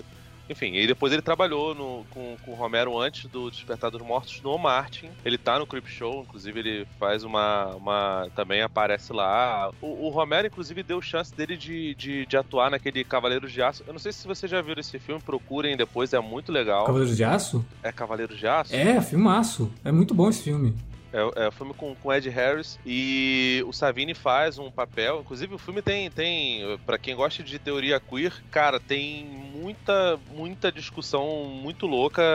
Não é um filme de, de terror, é, é mais aventura ali, mais Sim. drama. Cara, é, é muito doido. E o Savini interpreta, faz, faz muito bem, faz ali seu, seu papel legal. Pô, tem uma Cara- cena no, no, no Dawn of the Dead, né? No Despertar dos Mortos, que é do cara do zumbi que tem a, a parte da cabeça decepada Sim. pelo, pelo helicóptero. Cara, aquilo é muito bom. Essa cena do- dos personagens foi pouco antes deles chegarem no shopping. Sim. Depois eles entram numa. É tipo uma loja de conveniência, né, cara? É, é uma, é um, eles estão num, num posto de gasolina, né? Sim. Abastecendo aí é- o helicóptero. E aí duas crianças atacam. Aquelas crianças são filhos do Tom Savini. Ah. Pô, deixa eu fazer uma pergunta que isso deve ficar me incomodando, cara. Pô, os caras ficam abastecendo helicóptero em posto de gasolina, mas, cara, mas o helicóptero não usa é, gasolina. é, Eu acho que não usa nem diesel. O que que usa helicóptero? É, o Porque eu achei combustível, combustível isso. de falei, aviação, né? Mas não sei se aquilo ali era um posto de gasolina, se era um posto de abastecimento de avião. Porque eles chegam e falam, ah, tem uma galera tinha avião aqui, já foi tudo embora. ah, Então acho que era um É, posto de. de... que eu achei mó prático. O cara vai para o helicóptero. É, seria tá ótimo, né? posto. Já pensou? Você tá lá no posto de gasolina e de repente desce o helicóptero. Não, eu só tava abastecendo aqui, rapidinho. Eu acho que nessa- nessas horas é melhor pensar que nem o Dr. Evil na hora de discutir viagem no tempo nos filmes do Austin Powers. É melhor não perguntar muito sobre isso. É, é. Não, mas é- era um. Era Mas, um mas parece que era de isso aeroporto mesmo, mesmo. que tinha, que É, era tinha um aviões ali e tal. posto de, de aeroporto. Mas en- enfim, cara, aquele- é- essa cena é, é muito boa. Era uma prótese que, que eles colocavam lá. O Savini, cara, ele destrói. As participações dele, eu acho que assim, Savini é um cara que é o cara que criou o visual do Jason lá no primeiro Sexta-feira 13. Sim. Aquela cena não tava no roteiro do Baby Jason puxando a, a Alice no, no final do filme. Quem criou aquilo dali foi o, o Tom Savini. Ele volta só pro, pro Sexta-feira 13, parte 4, que ao meu que é o capítulo final. Que ao meu ver era o filme que começa a diferenciar a saga assim visualmente, porque tem muito mais cor. Antes era só a gente andando pela floresta gritando nome, ô Angélica, o o quê. E, No e aí vem a faca, final, né? melhoram. Isso. E o Jason detesta que as pessoas fiquem gritando o nome uma da outra. Já deu pra perceber. É. Exatamente, exatamente. Ele tem, ele tem sensibilidade a sons agudos. Mas enfim, e os melhores trabalhos do Tom Savini claramente são, são com o Romero. Creep Show é sensacional. É.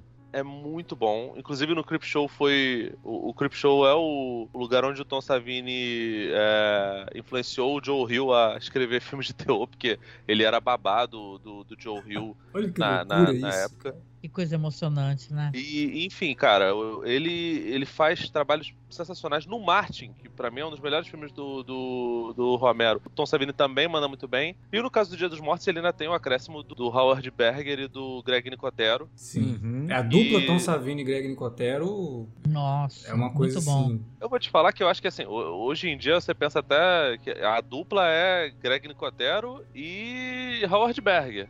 Que, cara, eles são sensacionais, assim. O, o Greg Nicotero e o Howard Berger com o. Robert Kurtzman, eles fizeram a KNB, que virou uma, uma empresa de efeitos especiais, hiper especializada mesmo. Enfim, fizeram um Drink no Inferno que é, é um show-off de efeito especial prático, né, cara? Sim. Que, inclusive tem o Tom Savini... Não que é, os filmes do Romero também não sejam, porque. sim, principalmente o Day of the Dead. O segundo filme tem uma curiosidade aí sobre o visual dos zumbis, né? Que o Romero precisava gravar logo e ele não, não queria perder muito tempo com maquiagem de zumbi. Por isso que os zumbis são meio esquisitos no segundo filme. São, é, são todos pintados de azul só, e só alguns que tem ali uma carne podre, alguma coisa assim. Era só os que iam ter algum destaque que eles colocavam, tipo aquele que aparece justamente nessa cena do, da loja de conveniência aí, ou sei lá, do posto lá, que ficou famoso, inclusive é utilizado até em alguns pôsteres do filme.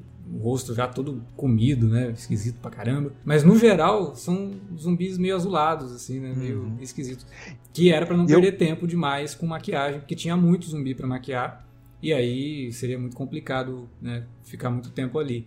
E pra rodar logo o filme, porque eles estavam rodando o filme no shopping mesmo. Né? E, é- e nisso de rodar o filme no shopping, eles tiveram alguns problemas, que era, por exemplo, o shopping tem que funcionar, então eles só podiam rodar Sim, de madrugada. O barulho que eles faziam dentro do shopping disparava alarme das lojas.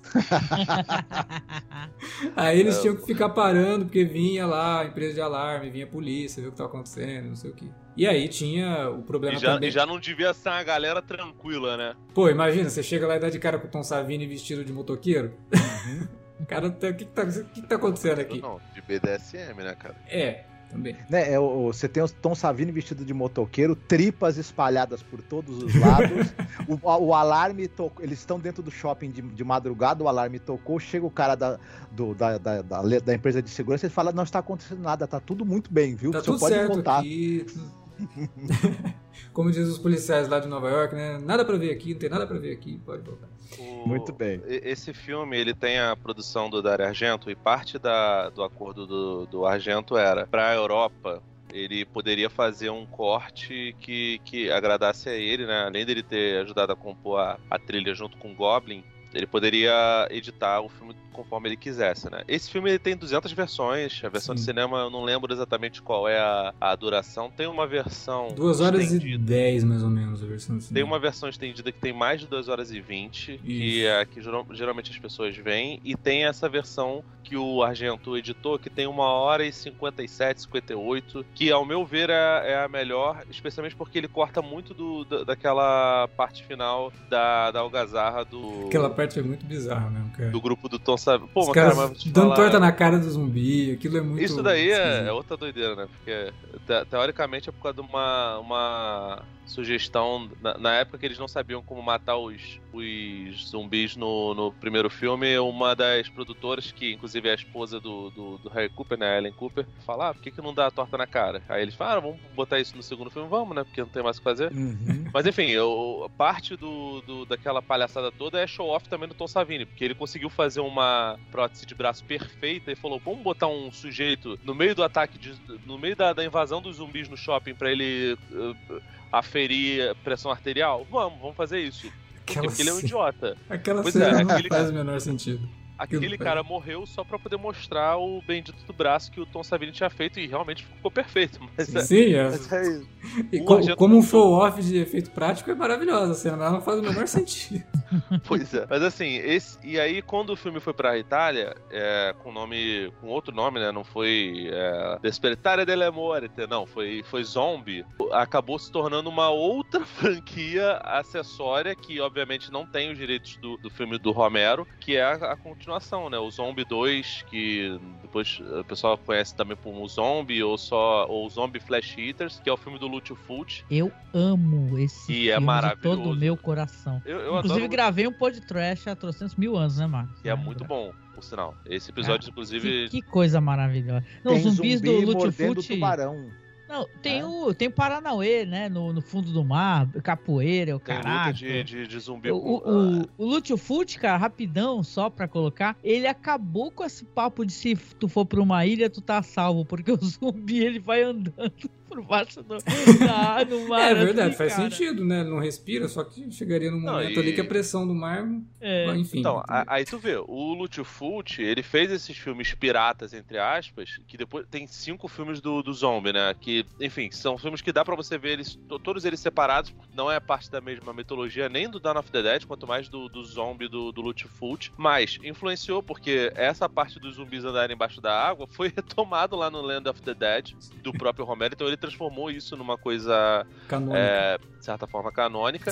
e, o, e o visual do, do zumbi do Fult, ele é cheio de minhocas. É maravilhoso. Cara, isso com é. certeza foi uma influência pro, pro Tom Savini na hora de fazer o Day of the Dead, cara. Porque ele olhava e falava, pô, os caras o, o, o, Savini queria, na verdade, que o tom do, do, da, da, cor dos zumbis fosse mais acinzentado porque estava entrando em decomposição. Mas na hora da composição de cores, ficou parecendo que era um negócio azulado. Então falou: não, vamos mudar isso daqui. E aí o, o Howard Berg e o Greg Nicotero ajudaram ele bastante nesse. nesse, Vê, né? nesse se sentido. retroalimenta, né? Um copia o outro, aí outro vai lá copia de volta, né? Muito o legal. detalhe é que assim, o primeiro filme ele é produzido pelo Dario Argento, né? E, e o Lute Fute e o Dario Argento não se davam nem um pouco bem, né? Eles eram meio que inimigos.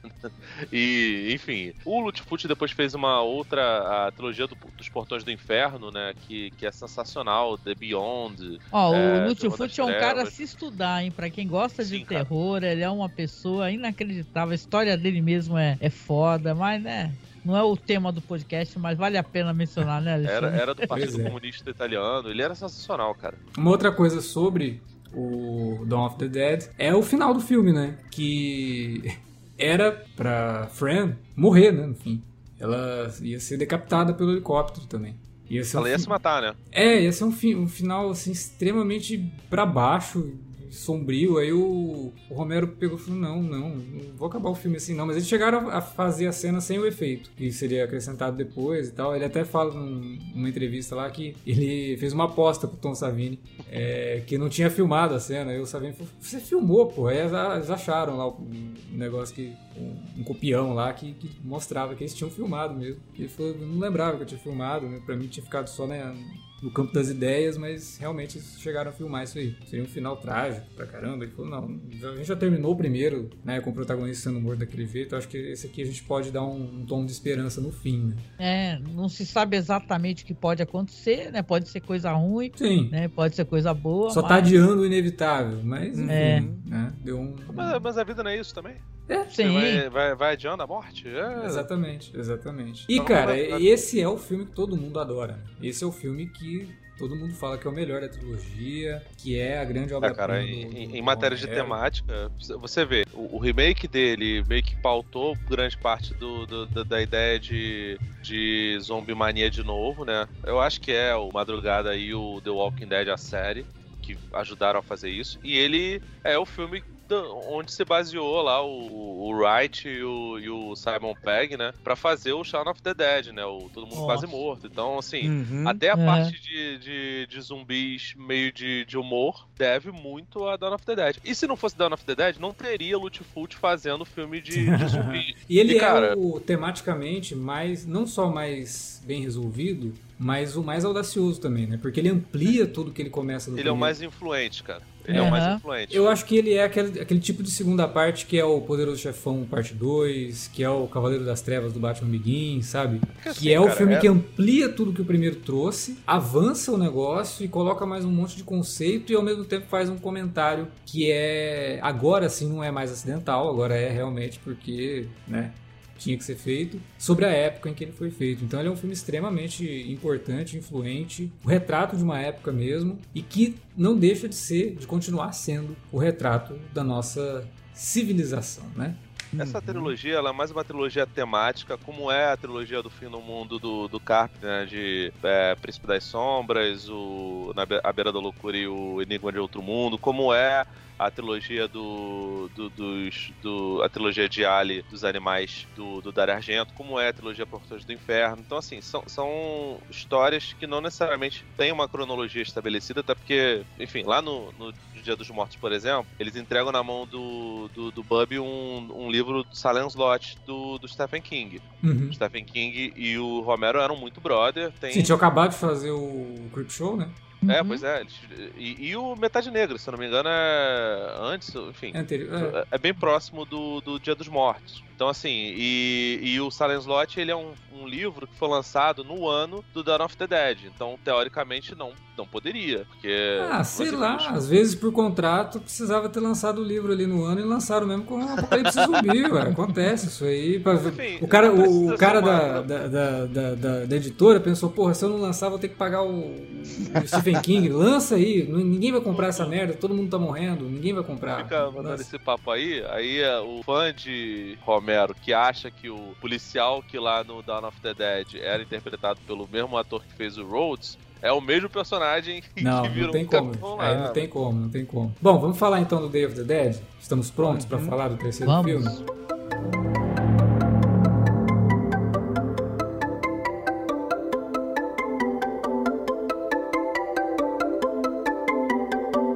Esse eu tenho que confessar, foi o primeiro filme da trilogia dos mortos que eu assisti. Então, por conta disso, eu tenho um carinho muito grande por ele. Dawn of the Dead pode ser o melhor filme, mas o Day of the Dead continua sendo o que eu mais gosto. E revendo os três na sequência, eu acho que ele ganha muito mais. Primeiro, por que eu gostei demais quando eu vi? Eu não tinha expectativa nenhuma sobre ele, do ponto de vista de ser um fã da franquia que esperou quase 10 anos para ver o terceiro filme. E que na época, lá nos anos 80, deve ter se decepcionado, e se decepcionou, né? Um filme que não foi muito bem aceito na época. É, eu não tinha esse, essa bagagem. Então, quando eu assisti, eu vi como um filme isolado. E como filme isolado, para mim, ele funcionou muito bem. E assistindo aos três juntos, nossa, é uma outra experiência. E eu acho que é um filme que tem muito a acrescentar ao que o Romero estava discutindo. Ele é o filme que fecha, de certa forma, que ele não tinha pretensão de fazer de novo. Ele fecha a ideia que ele queria de degradação e transforma isso num ciclo de recomeço com o final que ele traz. E ele faz isso com uma coisa que, pô, eu até procurei na internet se alguém fazia esse tipo de comentário, eu não achei nada. Eu falei, deve ser porque eu vi os três juntos, estava com, é, é, com tudo na, na memória, muito fresco, então chamou muito minha atenção isso. Vocês já repararam nos calendários que aparecem nos filmes? Sim, no começo, logo no começo, tudo. Então, no primeiro filme, Noite dos, dos Mortos-Vivos, aparece um calendário de dezembro. Durante o filme todo. Tem um calendário de dezembro na cozinha da casa onde eles ficam presos ali. No segundo filme, aparece um calendário uma vez só no filme de novembro. E no terceiro começa com o calendário de outubro. É retroativo o negócio. Então, tipo, o lado de é, degradação, a gente está regredindo na nossa forma de conviver é mostrar de forma visual. Eu acho que, obviamente, no primeiro filme, ter um calendário de dezembro ali foi completamente acidental. No segundo, ter um calendário de novembro talvez seja também. Mas, Mas no, terceiro, terceiro não, não né? tem como ele começa. Porque ele começa o filme mostrando um calendário de outubro. Uhum. Para terminar o terceiro filme com o grupo de protagonistas conseguindo ir para uma ilha que aparentemente não tem zumbi e a menina pegando ali o calendário e marcando os primeiros dias de novembro, como se ela tivesse agora tendo uma chance de continuar, de ter uma, alguma esperança de voltar a ter alguma convivência social dentro pra do fazer lugar. um reboot, né? Para fazer um reboot. Cara, isso explodiu minha cabeça, porque na época ninguém percebeu isso, porque ninguém ficava revendo esses filmes. É, home video, o conceito de home video nos anos 80 ainda era muito precário, não era todo mundo que tinha acesso. Não tinha como você prestar atenção nesse tipo de coisa se não assistir os filmes na sequência, um atrás do outro, porque você está com tudo fresco na memória. Quando aparece o novembro no segundo filme, eu, pô, legal, interessante, né? Primeiro de dezembro, novembro. Olha que o terceiro começa com outubro, eu falei, não, aqui não tem como, aqui é, é, ele tava querendo dizer alguma coisa. E aí termina com essa do, do calendário no final. Então por isso que eu falo que para mim o filme termina de forma muito satisfatória o que ele começou a contar dentro né, dessa, dessa temática que ele queria mostrar de degradação. E ele vai mostrando isso aos poucos. Né? No segundo filme tem muito da questão da mídia e da questão de algumas autoridades. Aqui não, aqui a gente vê que tá tudo desacreditado. E não existe mais autoridade, algo que o Romero diz que foi inspirado pelo clima ali dos anos 80, do começo dos anos 80, muito por conta do governo do Reagan, que trouxe para o povo norte-americano uma falta de confiança em seus próprios governantes, inclusive na própria mídia, né? Em tudo ali que os cercava, né? O pouco de autoridade que existe não sabe nem a quem responder e por isso acaba se tornando o antagonista do filme. O, o, o Rhodes, né, ele tem um momento no filme que ele tá tão desesperado, gritando para todo mundo, que você nitidamente percebe que ele tá naquele, naquela situação de liderança ali, mas ele tá em dúvida, sabe? Ele tá gritando, ele tá berrando porque ele, na cabeça dele, um sujeito que foi criado a obedecer e a impor ordem, ele sente necessidade de impor essa ordem, mesmo que não faça sentido nenhum ter esse tipo de, de, de liderança naquele momento mais. Que o John fala pra, pra Sarah, né? A gente tá aqui nessa caverna e essa caverna tem relatórios da polícia, tem filmes antigos, tem microfilmes do FBI, né? A gente está aqui sentado num, num repositório da história dos Estados Unidos. Isso aqui não tem valor nenhum. Isso aqui não vale nada. As pessoas não dão a mínima, porque o Não, não é que as pessoas. Tá, tá colapsado. É porque já acabou, tipo, a gente acabou, tá aqui, cara. isso aqui não acabou, tem é. significado nenhum. Né? Mas você vê, né, que os caras que estão lá, o piloto e o amigo dele, estão numa vibe melhor, né? Exatamente. inclusive, né? É, eles estão de boa ali, cara. A gente só tá aqui pra pilotar o helicóptero, então vocês ficam aí com as picuinhas de vocês aí, cientistas versus militares, e deixa a gente aqui, né? Como o mundo acabou, eles construíram ali naquele, naquele local ali onde eles vivem um pequeno mundo organizado e cheio de afeto. Né? Exatamente. Né? Para não, não, não, não ceder essa loucura, né? Exato. E a essa degradação é, moral e que, que e que, que tá atingindo todo mundo ali, principalmente o Rhodes, né? Ele é aquele ele é aquela autoridade que ela tá se tornando despótica e violenta cada vez mais que ela percebe quanto ela tá inútil, né? Tem um filme russo, não querendo fugir da pauta, eu lembro de um filme russo chamado Obioba, O Fim da Civilização, que é meio assim, o mundo acabou e os caras estão vivendo numa redoma, lá fora é o inverno nuclear. A redoma, a redoma é mantida aquecida por uma fonte de energia que tá acabando. Quando essa fonte de energia acabar, vai morrer todo mundo congelado. E dessa, nessa comunidade que vive dentro desse domo, tem o cara que era o governador da região que é, fica no escritório de governador. E tem um cara que é um, era um policial, e o cara anda com o uniforme dele de policial ali tentando manter a ordem, e as pessoas sempre falam assim: cara, tu não é governador mais de nada, não tem mais governo. E você vai prender quem aqui? Aonde? Posso saber? Esse filme é sensacional. Eu lembro de ter assistido ele há uns alguns anos aí. Esse filme é muito legal. Ele não é russo, né? É, não é russo, na verdade. Acho é, que ele é, é polonês, enfim, não é? E é da antiga União Soviética lá, é, né? É. Falando, cara, você traz o, o, o Marcos você acaba levando um, tiro na cara de, de, de cultura. De referência. Só, só, só, só de sacanagem. É uma pena que é um filme difícil de, de ser encontrado, mas quem é, puder... Infelizmente. No OK Who deve ter, tranquilo. Sim, eu garanto que tem. Eu, eu, sigo um sujeito no, no, no, YouTube maravilhoso que é o Ferrez, que toda vez que ele começa o vídeo dele, ele fala assim: Ei, como é que vocês estão? Estão escapando? É, que, é basicamente isso mesmo que acontece na, na, na, na, sociedade capitalista. Aqui, cara, acho que é só o Rhodes e a Sarah, por isso eles vivem brigando pela liderança, que estão realmente se importando com as coisas de fato, porque todos os soldados estão com os cabelos e barbas completamente grandes, desgrenhados. Porra, o Greg Nicotero, ele, ele, ele ainda era Gregory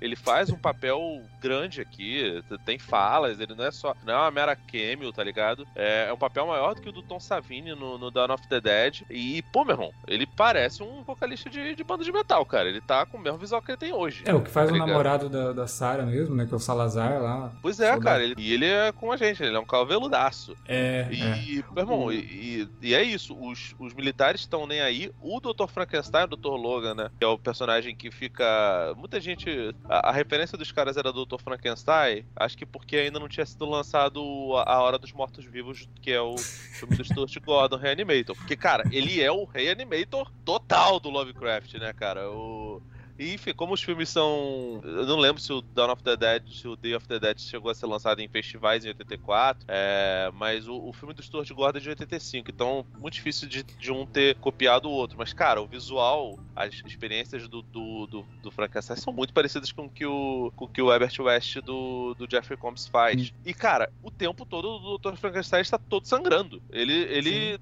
não tá nem um pouco se importando com normas de, de vestimenta, porque o objetivo dele é fazer as pesquisas dele. E é isso. E no final das contas, o John tá certo. Você tá tomando um monte de nota, você tá anotando um monte de coisa e ninguém vai pegar aquilo. Meio que fala pra ela que você tá tentando descobrir uma coisa que não importa mais, agora já era, sabe? Tipo, você tem que só descobrir um jeito de continuar viva, só isso. Assim, você, você pega a, as pesquisas do Dr. Fra o Frankenstein de fato tava, tava fazendo um negócio uh, totalmente avant-garde, né? É, ele, ele, o, o Bubs ele tem conhecimentos que depois lá o Big Dad, né, o personagem do Land of the Dead, Terra dos Mortos, consegue fazer meio, meio que sozinho. De fato, os, os mortos-vivos eles estavam se emancipando, evoluindo e, e vão virar deveriam virar, pelo menos, uma raça diferente.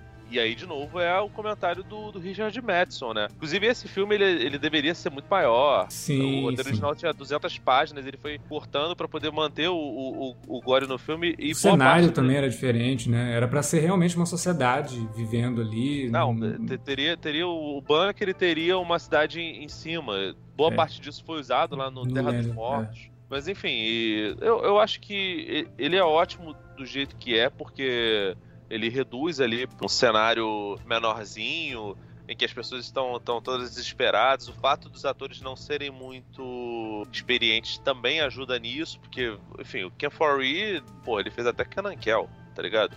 Sim. O, a, no, no Day of the Dead, praticamente nenhum ator ali fez, fez grandes coisas depois do, do, do filme. Não, pera aí, como assim? Ninguém fez grandes coisas. O Sherman Howard, né, que faz o Bub, é o Lex Luthor na série do Superboy, porra, não fez grandes coisas. É uma forçação tremenda, né, cara? Pô, é, eu vou te falar, eu lembro dele, ele fez um, um episódio em Seinfeld, um episódio só, mas, pô, pra era tempos áureos do Seinfeld, não lembro se era segunda ou terceira temporada. Eu lembro que ele estava deitado numa cama, ele fazia um paciente num hospital que a Elaine conhece, a Elaine fica apaixonadíssima por ele e acontece alguma coisa no final lá que faz ela, ela se desinteressar por ele. Mas, cara, ele era extremamente bonito e tu notava, ele, ele passa o episódio todo sentado, né? Não sei se tu, tu, tu lembra disso, mas, cara, é... o bicho era bonito pra caraca, muito grande, assim, é... era carequinha, mas, porra, ele era muito bonito, cara, era bizarro e, pô, e muito carismático, muito bom, eu adorava ele. Pô, não, o trabalho que ele faz com o Bub, a gente até tinha falado no começo, né? Dele realmente ter o espaço para criar aquele personagem é, e desenvolver ele, assim, e o Romero perceber que cara tinha é, background como ator de teatro e tal, então Sim. ele conseguia transmitir isso muito bem, porque ele tá atrás de uma máscara, né? É, realmente não é só maquiagem ali, é uma máscara mesmo que é colocada nele, que ele tinha que transmitir todos os entre aspas, aí, sentimentos do Bub é, muito bem, cara. E ele, como Lex Luthor no Superboy, era bem interessante, porque a série do Superboy ali de 88, ele não faz a primeira temporada, ele entra depois. Ele substitui o ator que fazia o Lex Luthor antes, mas ele substitui até o fim, assim. E ele remete um pouco ao do Gene Hackman, né? A série de Superboy era produzida pelo Salkind, então tentavam conectar um pouco com os filmes do Christopher Reeve. E ele fazia, assim, um Lex Luthor que lembrava muito o Luthor do, do Gene Hackman. Era bem interessante, cara. Ele era um excelente ator, uma pena que, de fato, eu brinquei aqui, né, do Superboy e tal, mas ele não fez grandes papéis, ele sempre fez muitas aparições em séries de TV. Fez Miami Vice também, além de Seinfeld tal. Ele tá, ele tá em TNG, na é. Federação. É, eu lembro que ele, que ele fez alguns episódios de algum dos derivados de, de Law and Order, mas sempre assim, eram papéis espaçados, um papel em uma série. É, ele acredito até que seja o, o ator que tem mais crédito se você for dar uma olhada. E, e fez muita dublagem. Sim, muita sim. dublagem muita dublagem. É, assim. inclusive no desenho do Superman e no desenho Batman Beyond, lá, o Batman Sim. do Futuro, ele fez dublagem. É uma, é uma pena, porque a gente falou, né? Ele é um cara grandão, bonito até. Tinha presença de, de, de, tela, poderia muito bem ser um cara que seria protagonista de alguma coisa, mas nunca conseguiu, de fato, é, emplacar é, uma carreira fixa, né? Sempre fazendo essas aparições aí. Inclusive no Batman do Futuro ele faz um, um papel fixo e aí, de fato, tem, tem muita reprise. E ele tá no filme O Retorno do Coringa. Então, assim, ele, ele trabalhou muito com dublagem. Pra Sim. caramba, assim. Ele fez, fez muita coisa, coisa nesse sentido. É realmente uma pena, porque, pô, ele é um. Além dele ter uma voz impostada, que a gente não vê tanto no Bub, especificamente porque ele balbucia basicamente, ele tem uma voz grave pra cacete, mas ele tem uma presença corporal absurda. Então, tipo, é realmente uma pena que boa parte dos caras que a gente vê fazendo filmes de, de, de terror, mesmo quando os, os, caras têm talento, como é o caso dele, não consigam romper é, essa barreira do, do, do cinema B, cara. Porque, enfim, você a gente pega lá o, o Dwayne Jones, ele, ele era bom pra cacete. Ele mesmo morreu bastante amargurado, dizendo que, que foi bastante boicotado por conta da cor. E a gente tem uma, entre aspas, é, desculpa preconceituosa para ter acontecido isso. Mas é uma pena que isso se repita com outros atores que, que, que se destacavam. Nem a Cardile, né? Então, assim. Aliás, tem uma curiosidade sobre ela, né? Que ela é filha do cara que faz o jornalista lá no, no Noite dos Mortos Vivos. Sim. E, é. e, esse jornalista também tá no, no, no remake do, do, Tom Savini, né? Inclusive, os caras que assinam os efeitos especiais no remake do, da Noite dos Mortos Vivos de 90, eles também estão nessa equipe de, de. Ah, porque aí já são amigos do, do, do Savini, né? Que... Sim, não, mas ele porra, eles têm, têm, têm currículo pra cacete. Cara, o, o, um dos caras que faz a. O, o Jim Gates, ele tá no, no, no, na equipe de efeitos especiais. E ele fez Segredo do Abismo e fez Peludo Azul. Então, assim, caraca, é, era um Dream Team, cara. O, é. o Tom Savini, ele fez um Dream Team, cara. E você percebe isso assistindo ao filme. Porque não tem uma cena ali que não faz você ficar pensando, cara, como é que eles fizeram isso? Pois é. É impressionante o que o Savini faz nesse filme. Você assiste o filme todo e todas as cenas têm alguma coisa que é realmente absurda de bem feita. E o Marcos tinha falado um negócio no segundo filme que o, Savini ele, ele coloca ali os elementos de coisas que ele vivenciou na guerra, né? Então ele parece que quer fazer a pessoa sentir o, o a violência mesmo, né? E sentir até o, o, cheiro da violência ali, realmente. E nesse Trauma filme, psicológico também. É, né? então, é. nesse filme ele faz isso com os atores, né? Mesmo que tenha sido acidentalmente. Sim. É, e ele trouxe para usar como é, elemento ali das vísceras que mostra no filme, vísceras de porco uhum. pro cenário. E deixou lá no freezer, né, que eles usavam para congelar as coisas, até mantimento, tal, porque eles gravaram naquela, naquela caverna de fato e aquilo ali eles ficaram presos naquela caverna por um tempão gravando o filme, né? Então tinham que levar os mantimentos todos e deixar, deixar lá. E junto deixaram esse, essas vísceras de porco aí. E por algum motivo, que ninguém sabe qual, alguém desligou o freezer. Nossa. Por alguns o... dias. Uhum. Meu Deus. Eu chamo isso de efeito Jacan, quando a pessoa desliga o freezer, né? Não, ele tava equilibrando as contas. Ah, tá. Aí o que, que aconteceu? O negócio começou a cheirar, e aí perceberam que tinha alguma coisa estragada ali, né? E foram ver, eram as vísceras do porco, e o pessoal entrou em desespero. Primeira coisa, avisa para ninguém parar de comer tudo. Tudo que eles tiverem, para de comer, não bebam água, parem tudo.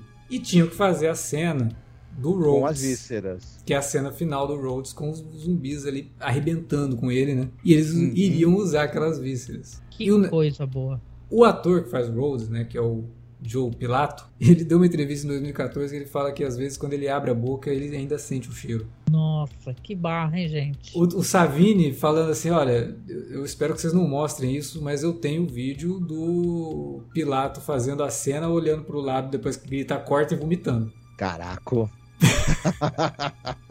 Foi uma experiência traumática para todos os envolvidos. E o coitado do Pilato não podia usar máscara, né? Porque a cena tá toda nele. Isso. Os outros Uhum. ali que estavam filmando, o pessoal da equipe, ainda podia colocar uma máscara ali, mas não adiantava nada. O negócio, o Sim. cheiro do troço impregnou em tudo. Eu lembro que eu vendo essa cena, né, eu, eu, eu falo assim, não, esse cara, ele é um ator que ele tá fazendo uma é, atuação extremamente caricata ao longo do filme, né, de É. pro- propositalmente, né, e, e até porque também ele tá psicologicamente destruído, embora ele tente, tenta fingir que não esteja, Uhum. pra pra manter a autoridade. Mas eu falei, mas nossa, a, a- a expressão facial dele, a máscara facial dele nessa última cena é coisa mesmo digna de, de, de ator do método. Esse cara é muito bom, então já descobri que agora tinha outros motivos também, né? Exatamente, exatamente. Mas eu vou te falar, todo mundo critica muito o Pilato no, no- como Rhodes, fala que ele tá exagerado, não sei o quê. Mas eu acho que em termos de atuação, o Dia dos Mortos é o melhor dos filmes. Eu acho que é o que os atores, assim, estão mais... Ele é meio catártico, né? As pessoas É. estão assim no último, né? Uhum. Você vê que as pessoas estão pirando foda, assim, o pessoal, os, os soldados. É, eu gosto muito, rapidinho, da Lori Cardilli, né? Uhum. Cardile, não sei, que é a doutora, porque, é, inclusive, ela fala isso, é mó legal, que podia ter sexualizado a personagem dela, né? É. Só que não, ela é inteligente e tal, e ela é controlada, ela é um... Uma pessoa ali na- no meio daquela loucura, né? Tentando lidar com aquilo tudo, né? Uma coisa que tem que isso que a Angélica falou me fez pensar também que ao longo dos três filmes a- a- o enfoque para as personagens femininas foi melhorando bastante do primeiro para esse terceiro é, é uma evolução considerável, né?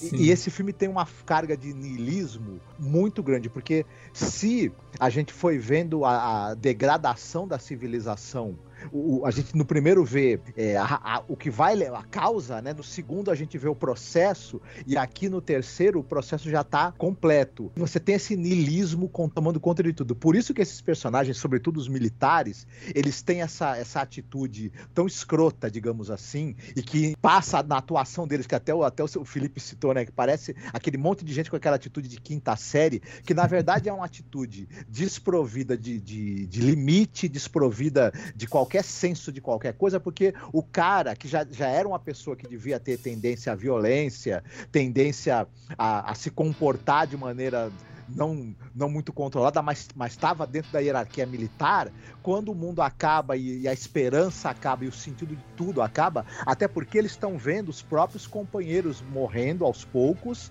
para esse projeto científico que não vai dar em nada provavelmente, e depois percebem que um dos cientistas está inclusive meio que brincando com os corpos. Sim. Então eles já estão num estado em que eles estão eles estão assim virando, digamos assim, o, o bicho escroto também, né? Eles já estão É. completamente é, se renderam à violência e à, e à falta de sentido e, e me lembrou um pouco, não sei se vocês viram aquele filme lá do Em Terreno, é, Terreno Sel- Terra Selvagem, o, o comportamento do- dos, do- dos caras que estão vivendo ali também próximo da, da aldeia indígena é, há, muito tempo longe da, longe do, do- do- da civilização, trabalhando lá, como eles também vão virando praticamente pessoas, animais, né, no, no comportamento deles, né? Uhum. É, é, é- é o que eu falo, esse filme aí, eu acho que ele foi muito injustiçado na época. Mas ele acabou ganhando. Um, Ele foi redescoberto depois, né, Uma cara? Ele, ele, é, ele- é. ele se tornou um, um trash cult.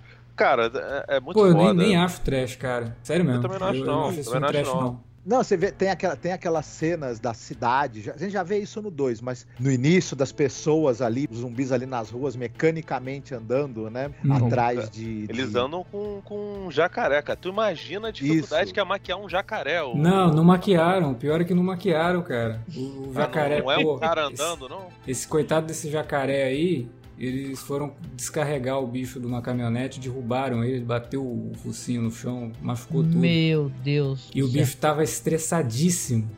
Aqueles cara, dois eu tomei zumbis. um puta susto. Falei, caralho, é, é empalhado. Não, não era, cara. Aqueles dois. É, parece, né? No Olha, começo você tá paradão, aí ele começa a andar com aqueles dois zumbis que vêm atrás dele, que são os treinadores dele, né? Uhum. E um deles, depois, quando termina a cena ali, ele dá uma rabada lá.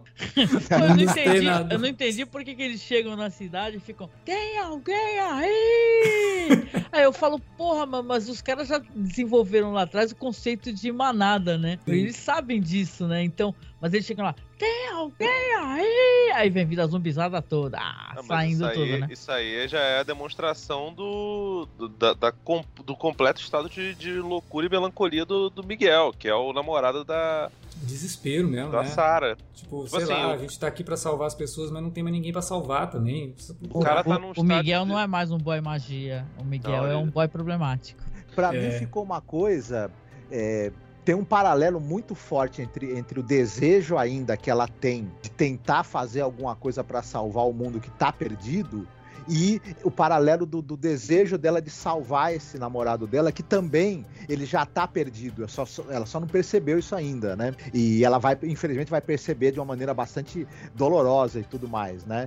Então me, me, me pareceu que esse, esse, esse personagem do namorado dela funciona mesmo como um reflexo do, do como o mundo também é, já tá. Não tem jeito mais, né? Não- Não, e o lance Sim. do americano médio eh, tem a questão, eles são muito eh, bélicos, né? E se enfiam em guerra sempre, né? Eles estão sempre em guerra com algum país, né? Com alguma região. E eh, os veteranos são abandonados, né, cara? Eles têm o estresse, né? Pós-traumático, né? Já foi tratado lá muito bem no Nascido em 4 de julho, né? E aí o cara tá ali visivelmente, o cara não tá bem, né? E ela tá falando, ele não tá bem, ele não pode ser escalado. Mas, porra, vão lá e escalam um cara, meu, pra poder recolher zumbi pro Frankenstein fica lá brincando lá, tipo uma Uhum. criança, né, queimando Uhum. formiga lá, né? Espetando formiga, zoando zumbis, né? Claro que é Sim. um caldeirão ali, tá prestes a explodir aquilo tudo, né, na cara de todo mundo.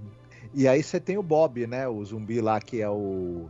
Que, que é assim, né? Eu fiquei, eu fiquei pensando, o, o, você fica estimulando as partes mais primitivas do cérebro do cara com certos impulsos para oferecer depois alguma espécie de recompensa sensorial para ele e tudo mais quando ele faz o que você quer. Eu pensei, é a gente todo dia com a mídia e com a propaganda, né? Apenas isso. O próprio Dr. Frankenstein né, fala isso, que o que mo- motiva a civilização é a recompensa. Uhum.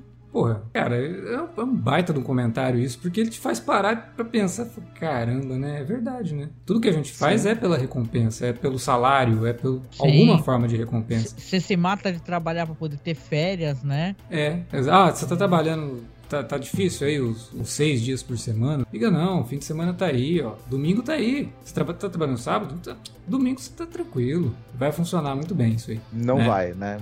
É, trabalhe enquanto os outros dormem e morra é, antes da aposentadoria. Sei, eu sei como é que é. Cara, no final das contas é isso. O, o Romero ele pega esses três filmes e. Eu não vou dizer do Diário dos Mortos, que ele tentou fazer ali uma parada em fault footage, né? Um ano antes do REC e, e, enfim, faz bem precário comparado ao REC. É, é precário comparado com quarentena, imagina o REC, né? Uhum.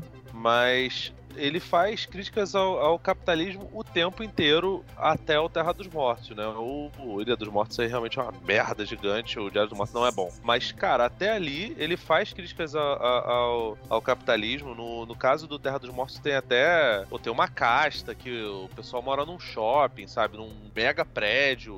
As pessoas ricas ainda têm dinheiro. E continuam E- mesquinhas, né? Tipo, Pois é, cara, tipo assim. é- maluco é- isso, né? Porra, mesquinharia no, no mundo que tá todo fudido, mas sim, a É, gente precisa controlar que- as pessoas, né?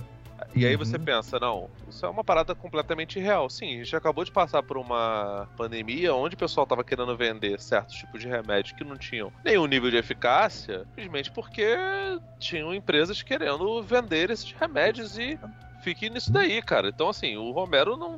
O Romero profetizou. Ele é um cara Eu não gosto desse termo de, ah, ele é à frente do seu tempo, porque isso não existe em história. Mas ele é claramente é um sujeito profético. Ele é um. É, eu sempre vejo essa coisa, de, ah, ele é um cara muito à frente do tempo, um sujeito profético, simplesmente como uma pessoa que sabe muito bem observar onde está vivendo, sabe ele muito lê, bem né, observar. Ele tem uma leitura boa Exatamente. Do, do que é o mundo, cara. E ele Exato. tem uma leitura, leitura boa do que é o capitalismo e ele não tem receio de, de, de colocar o dedo na ferida. Você pega, sei lá, eu acho que nem o Paul Verhoeven, por exemplo, consegue fazer uma crítica tão, tão mordaz ao, ao consumismo como ele faz. O, o Paul Verhoeven ele faz é, em Tropas Estelares, até em Showgirls, em Robocop, em Vingador do Futuro, uma crítica à sociedade dos Estados Unidos, ao, ao, ao, ao, ao modo de vida americano e, e ao sonho americano. Uhum. Mas o, o Romero ele faz uma crítica a isso também e ao consumo desenfreado, ao, ao desespero por, por a escravização das pessoas, porque no final das contas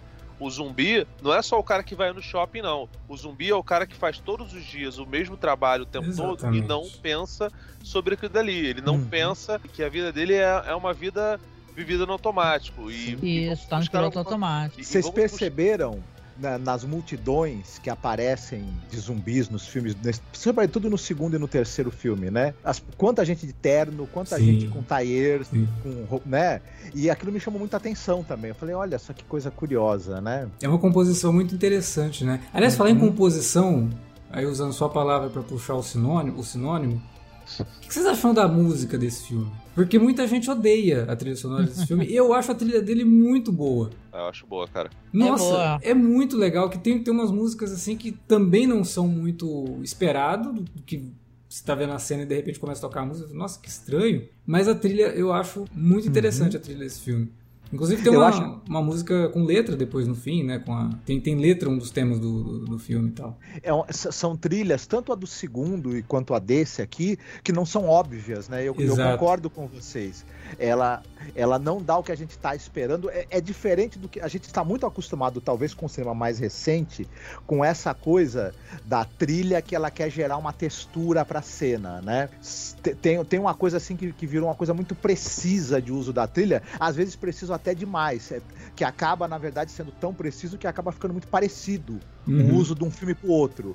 Enquanto que aqui tinha uma coisa de, de uma, de uma espécie de harmonia por contraste, né? A trilha tá falando uma, uma, uma coisa, às vezes a cena tá dizendo outra, mas aí cria um terceiro significado. É, você meio que olha a cena com uma estranheza a mais. Porque é para você ter esse olhar de estranheza para aquilo. Então a, a, a- trilha, a- às vezes, ela, ela acentua isso. Ela, ela é mais isso do que uma trilha pensada para estar perfeitamente integrada com aquela cena. E, por exemplo, eu quero que você chore agora. Então vou- a música vai te levar para isso. E eu quero que você fique com medo. Então a música vai te levar para isso. Aqui não, a trilha ela ela tá destoando para criar um- uma, terceira, uma mais uma camada de estranheza. E é bem bacana isso daí, né?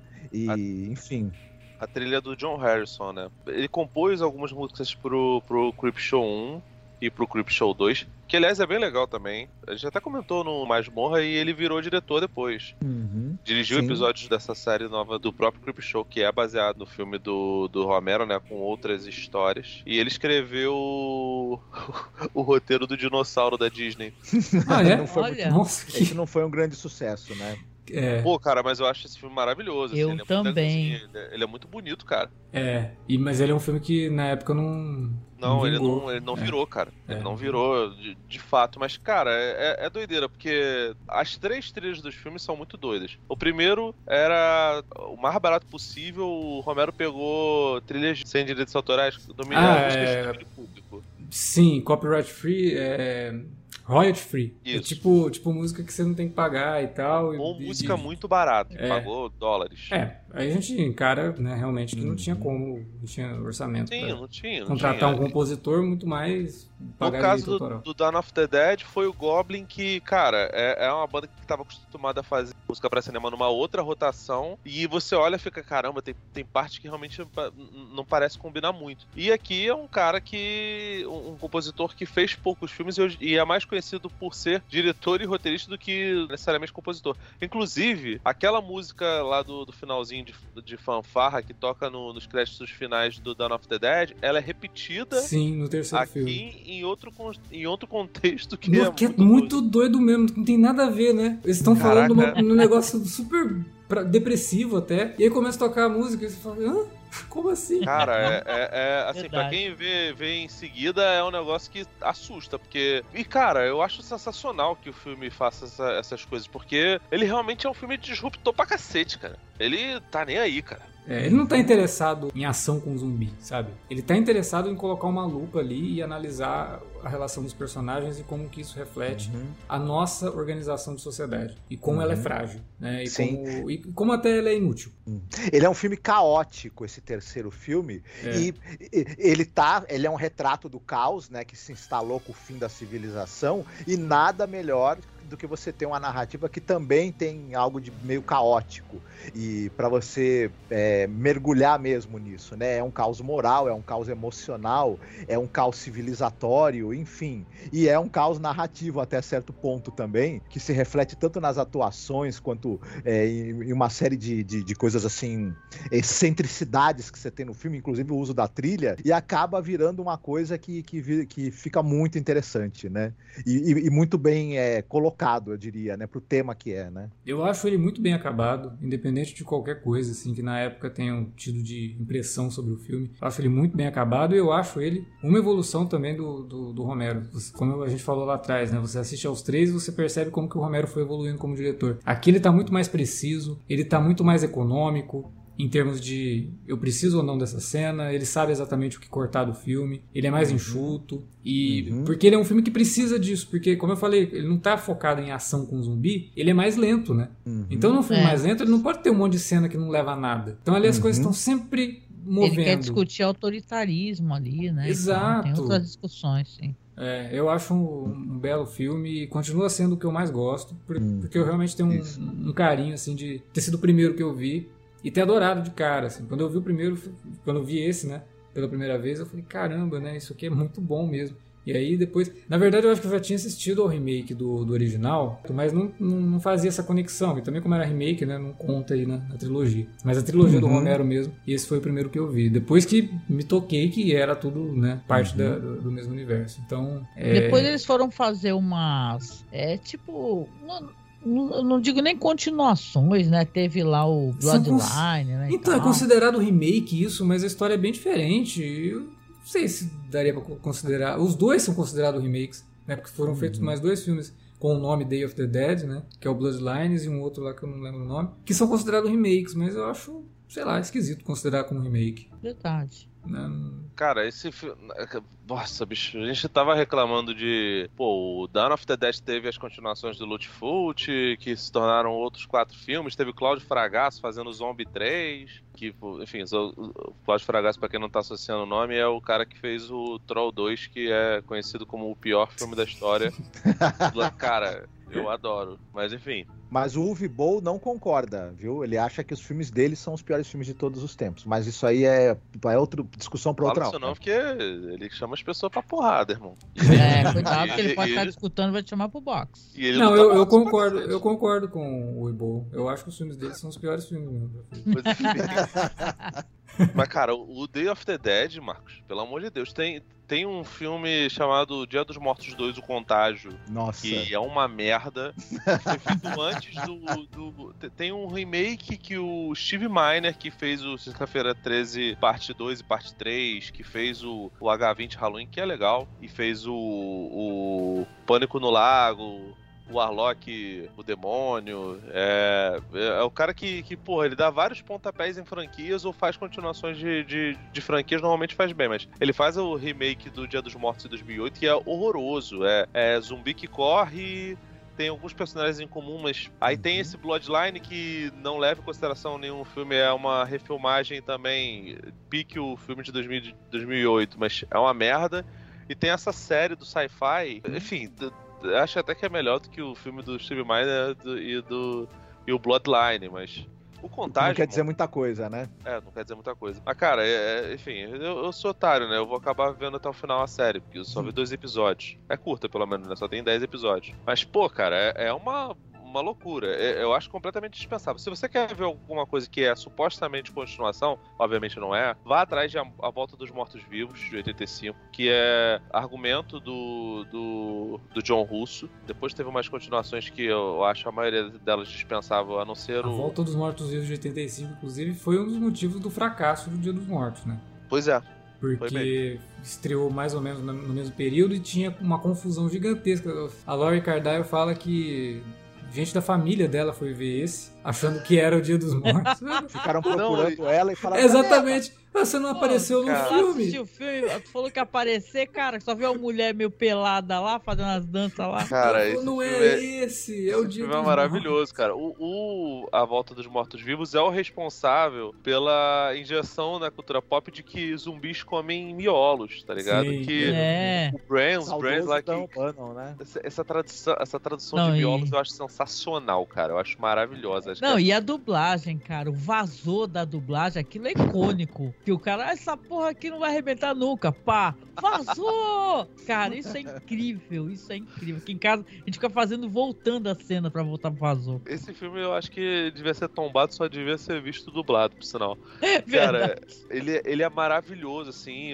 A, série de filmes tem cinco filmes do- da Volta dos Mortos-Vivos, não é muito boa. Eu gosto muito do 2, do, 3, perdão, porque ele é do Brian Hughes, né? Que é o, o filipino lá do Idão que fez os. o- Esse daí é o da mina que se corta? Isso, Aqui. Essa Puta, mesmo. eu adoro esse filme, ele é foda. maravilhoso, é ele é maravilhoso. foda. O Brian Usna era o, era, o- era o parceiro lá do Stuart Gordon, não era? Isso, ele é produtor do primeiro Reanimator, ele, ele dirigiu os dois outros Reanimator, ele dirigiu Sociedade dos Amigos do Diabo, que. Nossa, merda, que cara.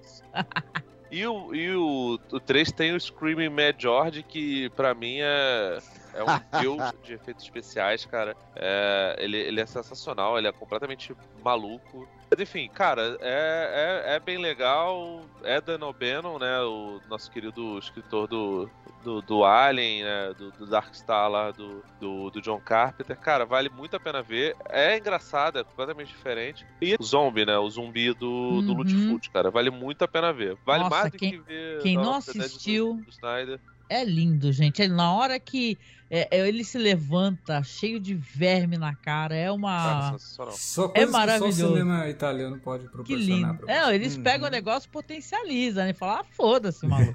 Enche de folha, joga folha, né? Muito bom. Escutem um podcast também, porra. Foi tão divertido gravar esse podcast aí com eles falando do zombie, cara. Porque eu tive a experiência real, eu nunca tinha assistido, entendeu? Eu fiquei. rachei o bico com o filme, entendeu? Foi muito bom.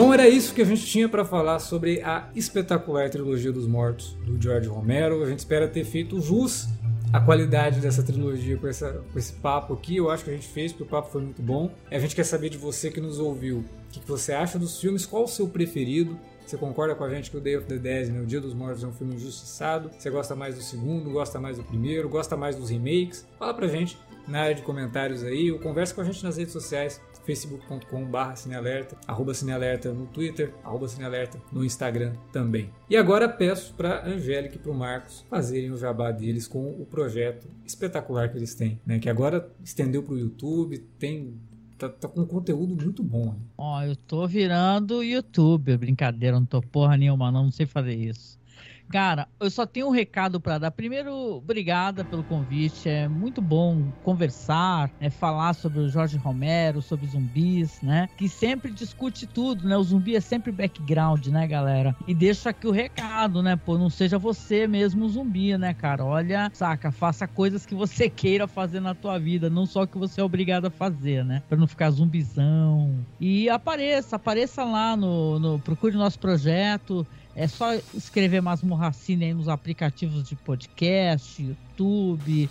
E tal. A gente tem um podcast um tanto quanto longevo aí, já tem, sei lá, ano que vem a gente vai fazer uns 15 anos de podcast. Cara, de fica bodas de ouro, brincadeira. Mas aí tem muito trampo assim que a gente fala de terror. Esse ano é, vamos falar de Colômbia, né? Do cinema de gênero da Colômbia. Então, é, agradeço o convite pro Alex aqui, que é um podcast que eu adoro também, sempre escuto. E convido você, se você curtiu o papo aqui, vai lá escutar a gente também. Obrigado, Alex. Obrigada, Felipe, a todos aí que escutaram. A gente que agradece a presença de vocês aqui, que engrandecem demais o papo. É, eu agradeço muito também a oportunidade. Eu vou te falar, é, primeiro por ter tido, uh, acabou tendo a deixa para eu rever os filmes. Eu tive uma experiência maravilhosa e o papo também foi excelente. Então eu só vejo vantagem. é, então eu fiquei cozinhando esse podcast porque eu estava muito afim de assistir os filmes de novo e eu acho que o, o timing foi mais do que certeiro. A gente está querendo gravar esse podcast já há uns cinco meses, né, Felipe? Pois é. Mas eu acho que dessa vez aqui a gente acertou o timing muito bem. É isso então. Valeu pela audiência. Até a próxima.